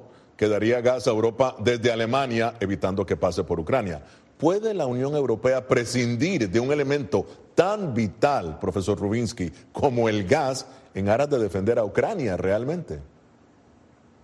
Bueno, eh, lo que piensa Vladimir Putin es su ventaja, posiblemente no es la ventaja militar, aunque puede parecer, es precisamente la dependencia que tiene Europa de los recursos energéticos desde Rusia. Él pretende jugar con esta, hacer una especie de chantaje. Pero yo creo que lo que no entiende Vladimir Putin, que si él trata de usar esto como una herramienta con Europa, va a perder aún más la confianza de los europeos y realmente los europeos van a estar obligados para buscar diversificar aún más eh, sus mercados energéticos. Y esto no le conviene a Vladimir Putin a largo plazo. El, la pérdida, si Nord Stream 2 no va a funcionar, va a ser una pérdida enorme, tanto política como económicamente hablando para Vladimir Putin. Entonces yo creo que él tiene que pensar mucho sobre esto. Ahora, el eh, profesor Hacha, ¿cómo afectaría a Occidente un conflicto armado en Ucrania, tomando en consideración que Estados Unidos lidera la OTAN y precisamente sacó las fuerzas de estadounidenses de Afganistán y ahora enfrenta este conflicto? La situación es crítica, es complicada.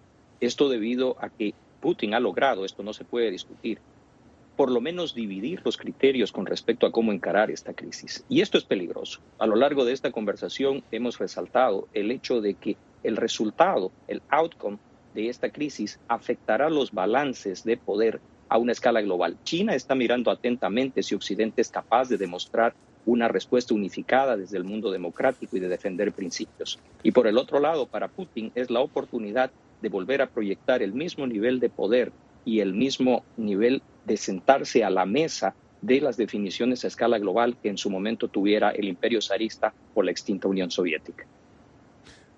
Muy bien, eh, profesor, rápidamente, profesor Rubinsky, ¿cómo afectaría a Occidente un conflicto armado en Ucrania? Es, va a ser un escenario muy difícil, eh, porque estoy de acuerdo con el profesor Hacha que Putin ha logrado eh, dividir en muchos aspectos eh, eh, el frente común que tenía Occidente. Sin Claro. embargo, yo creo que también, si va a ocurrir esto, el Occidente va a unirse. Entonces, Ya. Putin va a fracasar con su tarea. Bueno, muy bien. Muchísimas gracias por haber estado con nosotros. Le agradezco muchísimo al eh, profesor Rubinsky y al profesor Hacha por haber estado acá en Foro. Desde Washington les habló Gonzalo Abarca.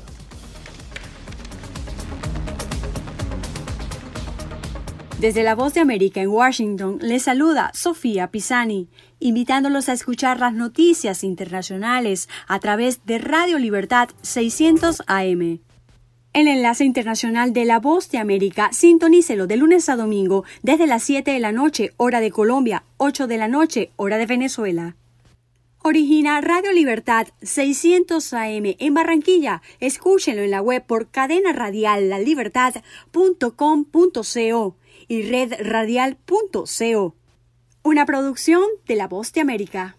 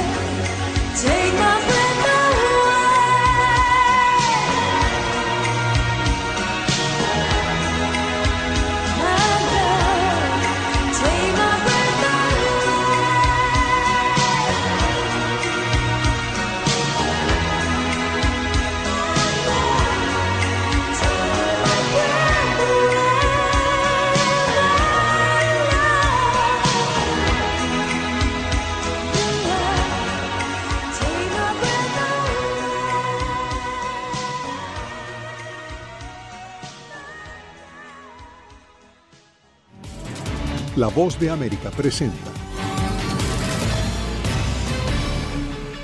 Cada semana La Voz de América te invita a ser parte de Venezuela 360. Para empoderar las voces que quieren reunir a tu país. Para escribir con ritmos contagiosos. Un nuevo capítulo en tu historia. Con un mismo lenguaje. El de la esperanza. El del futuro. El de la vida. Únete a un equipo de origen hispanoamericano que trabaja para conectarnos con el ADN venezolano. Conéctate con los tuyos. Conéctate con nosotros. Conéctate en WhatsApp digitando más 1-202-549-8691. Y Conviértete en protagonista de una historia que tú mismo ayudarás a construir. Conéctate cuantas veces quieras con Venezuela 360 en buenoticias.com. Y sé parte de nuestro equipo de redacción a través de tu conexión WhatsApp. Recuerda, más 1-202-549-8691.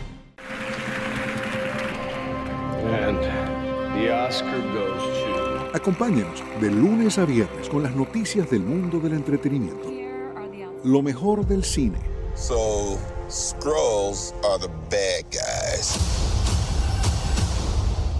Los estrenos de Hollywood. I've never seen anything like this. Who am I?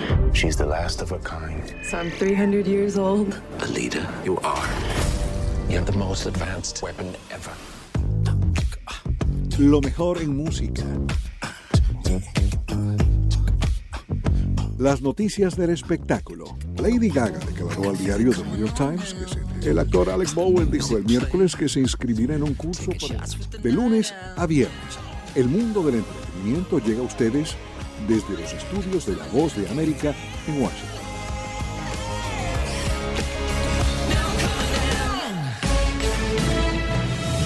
Este es un avance informativo de La Voz de América. Desde Washington les informa Henry Llanos. Una tormenta invernal arrasó el sábado el noreste de Estados Unidos con fuertes nevadas y ventiscas de fuerza cercana a las de un huracán, causando inundaciones costeras y cortes de energía en gran parte de las ciudades del este de Estados Unidos. La tormenta golpeó parte de 10 estados y algunas urbes grandes, entre ellas Filadelfia, Nueva York y Boston cerca del mediodía ya se habían registrado más de 30 centímetros de nieve en partes de la costa de Nueva Jersey y el este de Long Island, perjudicando el tránsito en las principales carreteras del este. Un puente en Pittsburgh, estado de Pensilvania, se derrumbó temprano en la mañana del viernes, pocas horas antes de la visita del presidente Joe Biden a la ciudad estadounidense, donde planeaba subrayar la necesidad de mejorar las deterioradas infraestructuras del país. Las autoridades locales informaron que al menos 10 personas resultaron heridas. Aún no está claro qué causó el colapso de la vía. El presidente Biden fue informado del incidente según el comunicado de la Casa Blanca y Posteriormente visitó el lugar del incidente y comentó que era realmente increíble. A continuación, un mensaje de servicio público de la voz de América. Para evitar la propagación del coronavirus en casa, Recuerde que solo toma unos minutos limpiar las superficies que más toca en su vivienda, manijas de las puertas, interruptores de la luz, lugares donde come, control remoto, entre otros. Esto por lo menos una vez al día. Un informe evidencia la vulneración de los derechos a la privacidad y protección de datos en Venezuela. Desde Caracas nos informa Carolina Alcalde. En Venezuela no existe una ley de protección de datos personales y tampoco políticas estructurales que comprendan el derecho de protección de datos de manera integral según resalta un informe sobre privacidad y datos personales. Marisabel Rodríguez, coordinadora del Observatorio de Libertad de Expresión de Espacio Público. Detenciones por uso de WhatsApp. Esto se agudizó específicamente durante la pandemia en el año 2020, donde por primera vez empezamos a registrar este tipo de casos y son básicamente personas que hacen uso de esta aplicación. Carolina, alcalde Voz de América, Caracas. La ciudad de Tokio lanzó una campaña masiva de vacunación para distribuir dosis de refuerzo contra el COVID-19 en un centro temporal gestionado por el ejército mientras Japón trataba de acelerar las demoradas terceras dosis para combatir el pico de contagios de coronavirus. Japón empezó a administrar la dosis de refuerzo a personal médico en diciembre, pero solo ha ofrecido al 2,7% de la población. Este fue un avance informativo de La Voz de América. Estas son las noticias. A tempranas horas de la mañana acompañado por sus aliados políticos. El presidente no coincide con la medida unilateral implementada por el gobierno de Estados Unidos. Que ya por precaución han recomendado no viajar a la zona estos son los corresponsales de la Voz de América. Álvaro Algarra, Voz de América, Caracas. Giselle Jacome, Quito, Ecuador, Voz de América. Juan Ignacio González Prieto, Voz de América, Buenos Aires, Argentina. Llevando siempre la información desde el lugar de los hechos. La economía de Uruguay lleva 15 años de crecimiento ininterrumpido. Fue designado con 94 votos de los 128 asambleístas que forman. Sara Pablo, Voz de América, Ciudad de México. Nerima del Reyes, Voz de América, San Salvador. La Voz de América ofreciendo información de lo que sucede en Estados Unidos, América Latina y el mundo.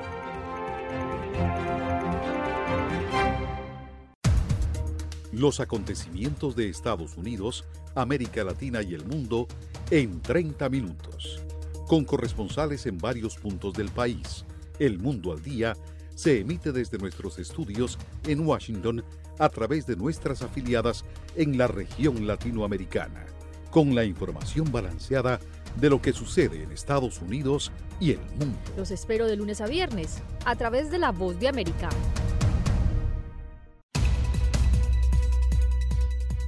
¿Qué tal amigos? Les saluda Henry Llanos para invitarlos a escuchar Deportivo Internacional. De lunes a viernes, el resultado y las noticias de los eventos deportivos internacionales en un solo lugar Deportivo Internacional, una producción de La Voz de América. La Reserva Federal indicó este miércoles que planea comenzar a subir pronto su tasa de interés de referencia, incluso en marzo. Se trata de un paso clave para revertir sus políticas de tasas bajas de la era pandémica, que impulsaron las contrataciones y el crecimiento, pero a costa de aumentar la inflación en Estados Unidos a su nivel más alto en 40 años con un aumento en los precios que ha presionado a consumidores y empresas mientras el desempleo sigue cayendo constantemente, la Fed informó además que eliminaría gradualmente a partir de marzo sus compras mensuales de bonos con las que buscó reducir las tasas a largo plazo, indica AP. Las medidas de la FE con seguridad encarecerán una amplia gama de préstamos, desde hipotecas y tarjetas de crédito hasta créditos para automóviles y corporativos. Esos costos de endeudamiento más altos, a su vez, podrían desacelerar el gasto del consumidor y las contrataciones, señalan expertos. El riesgo más grave es que el fin de las tasas bajas por parte de la Fed, que ha nutrido la economía y los mercados financieros durante años, pueda desencadenar otra recesión. La declaración política del Banco Central se publicó luego de sobresaltos vertiginosos en el mercado de valores, ya que los inversionistas se han visto atrapados por el miedo y la incertidumbre sobre cuán rápido y hasta dónde llegará la Fed para revertir sus políticas de tasas bajas. Tony Cano, Voz de América, Washington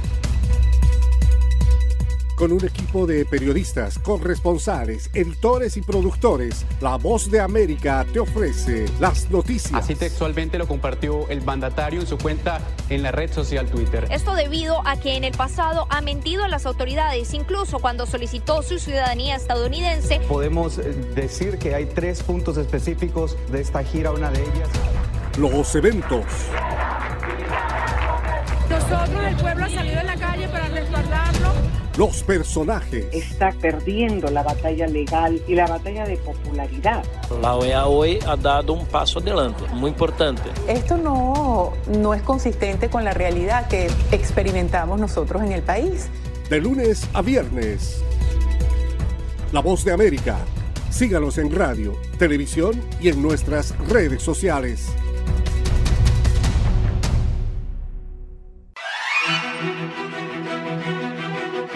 De lunes a viernes, La Voz de América te ofrece Conversando con la Voz de América. Saludos desde Washington, soy Yoconda Tapia y estamos en Conversando con la Voz de América. Un diálogo con los protagonistas de las noticias. Eso no son negociaciones, eso es una farsa. De lunes a viernes, a través de nuestras afiliadas en la región. Conversando con la Voz de América.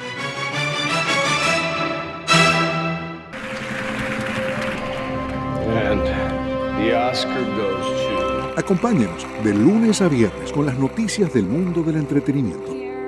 Lo mejor del cine. So, Skrulls are the bad guys.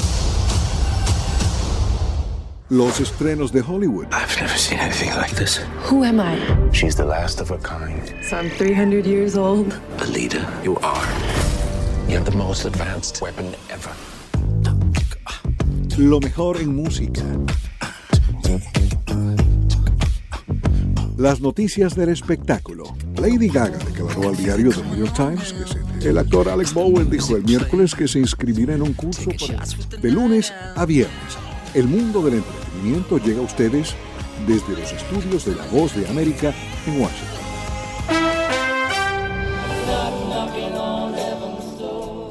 Sony Music Entertainment anunció la adquisición del catálogo de música grabada de Bob Dylan, que incluye sus interpretaciones de temas como Blowing in the Wind y Knocking on Heaven's Door, así como los derechos de canciones que el artista grabe en el futuro.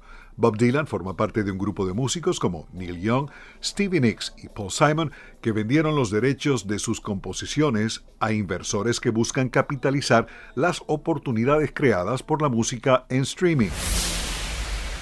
Continúa hasta el jueves la Semana de la Alta Costura de París. La firma Christian Dior invitó a la pasarela a las actrices Rosamund Pike y Claire Foy, la primera reina Isabel de la serie de Netflix The Crown, junto a la editora en jefe de Vogue Anna Wintour. Chanel, Fendi y Valentino también muestran sus colecciones esta semana. Nos vamos a 1988 cuando Michael Jackson llega a la cima de la Hot 100 con The Way You Make Me Feel de su álbum multiplatino Bad. El disco, que también llegó al primer lugar de la Billboard 200, produjo éxitos como Another Part of Me y Smooth Criminal. 1981, el dúo formado por Daryl Hall y John Oates se ubica en el número uno de las 100 calientes con Kiss on My List. En 2014, Hall Oates fueron incluidos en el Salón de la Fama del Rock and Roll. 1971, Henry Mancini debuta en las 100 calientes con su versión del tema de la película Historia de Amor, Love Story. Decenas de versiones instrumentales y vocales se han hecho de la emblemática canción, entre ellas las de Andy Williams, Tony Bennett y Johnny Mathis. El sencillo, compuesto por Francis Lee, ganó un Oscar y un Globo de Oro a Mejor Banda Sonora Original. Inicialmente, Francis Lee había rechazado la propuesta de hacer la música porque él consideraba que la trama de esa película era muy simplista. Francis Albert Lee, fallecido en 2018, estaba acostumbrado a componer música para historias de amor más europeas, mucho más complicadas, como las que lo inspiraron a hacer Vivir por Vivir y Un hombre y una mujer a 200 por hora.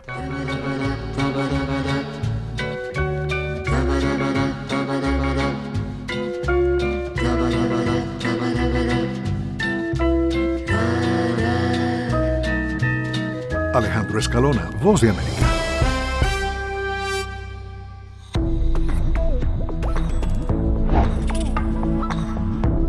No permitas que interactúe con personas o animales fuera de la casa.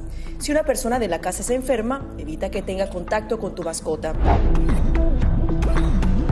Designa a un miembro de la familia o un amigo para cuidar a tu mascota a corto o largo plazo en caso de que tú no puedas. Limpia sus patas una vez que regreses a casa, pero no uses productos tóxicos para ellos como toallitas desinfectantes. Usa champú para bebés y aceite de coco en sus patas si notas picazón o sequedad. Prepara un kit de emergencia que incluya un suministro de medicamentos por 30 días y al menos dos semanas de alimentos y otros suministros. Asegúrate de que todas las mascotas lleven collares y etiquetas con información actualizada como nombre, número de teléfono y necesidades médicas urgentes.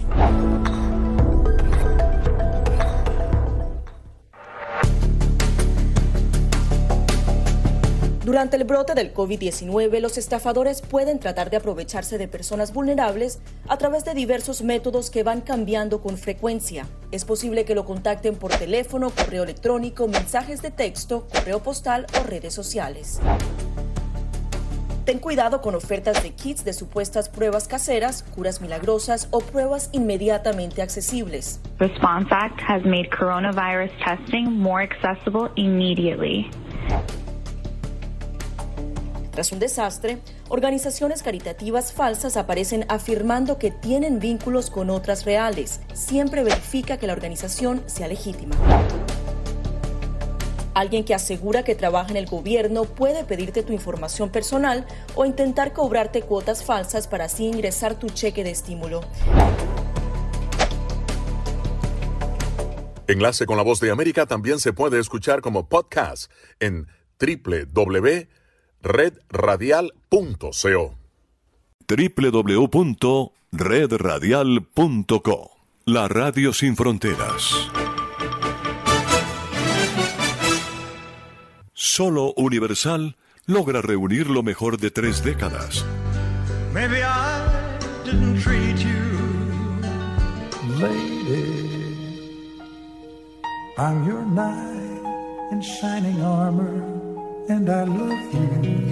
There's a little black spot on the sun today. Y todavía hay más para escuchar. Música el lenguaje universal. www.universalestereo.com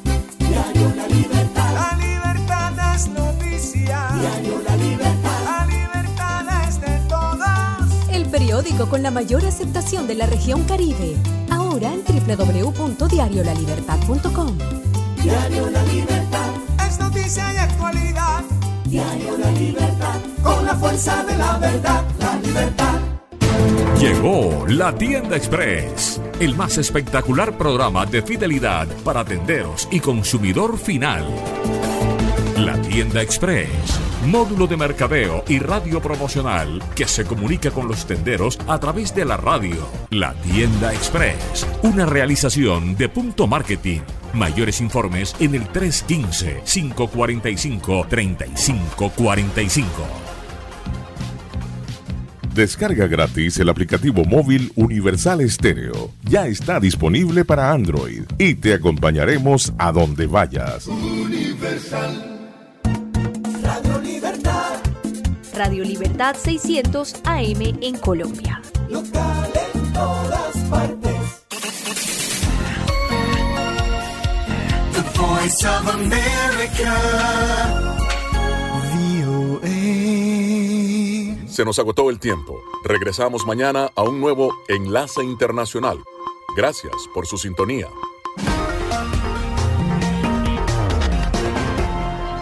www.redradial.co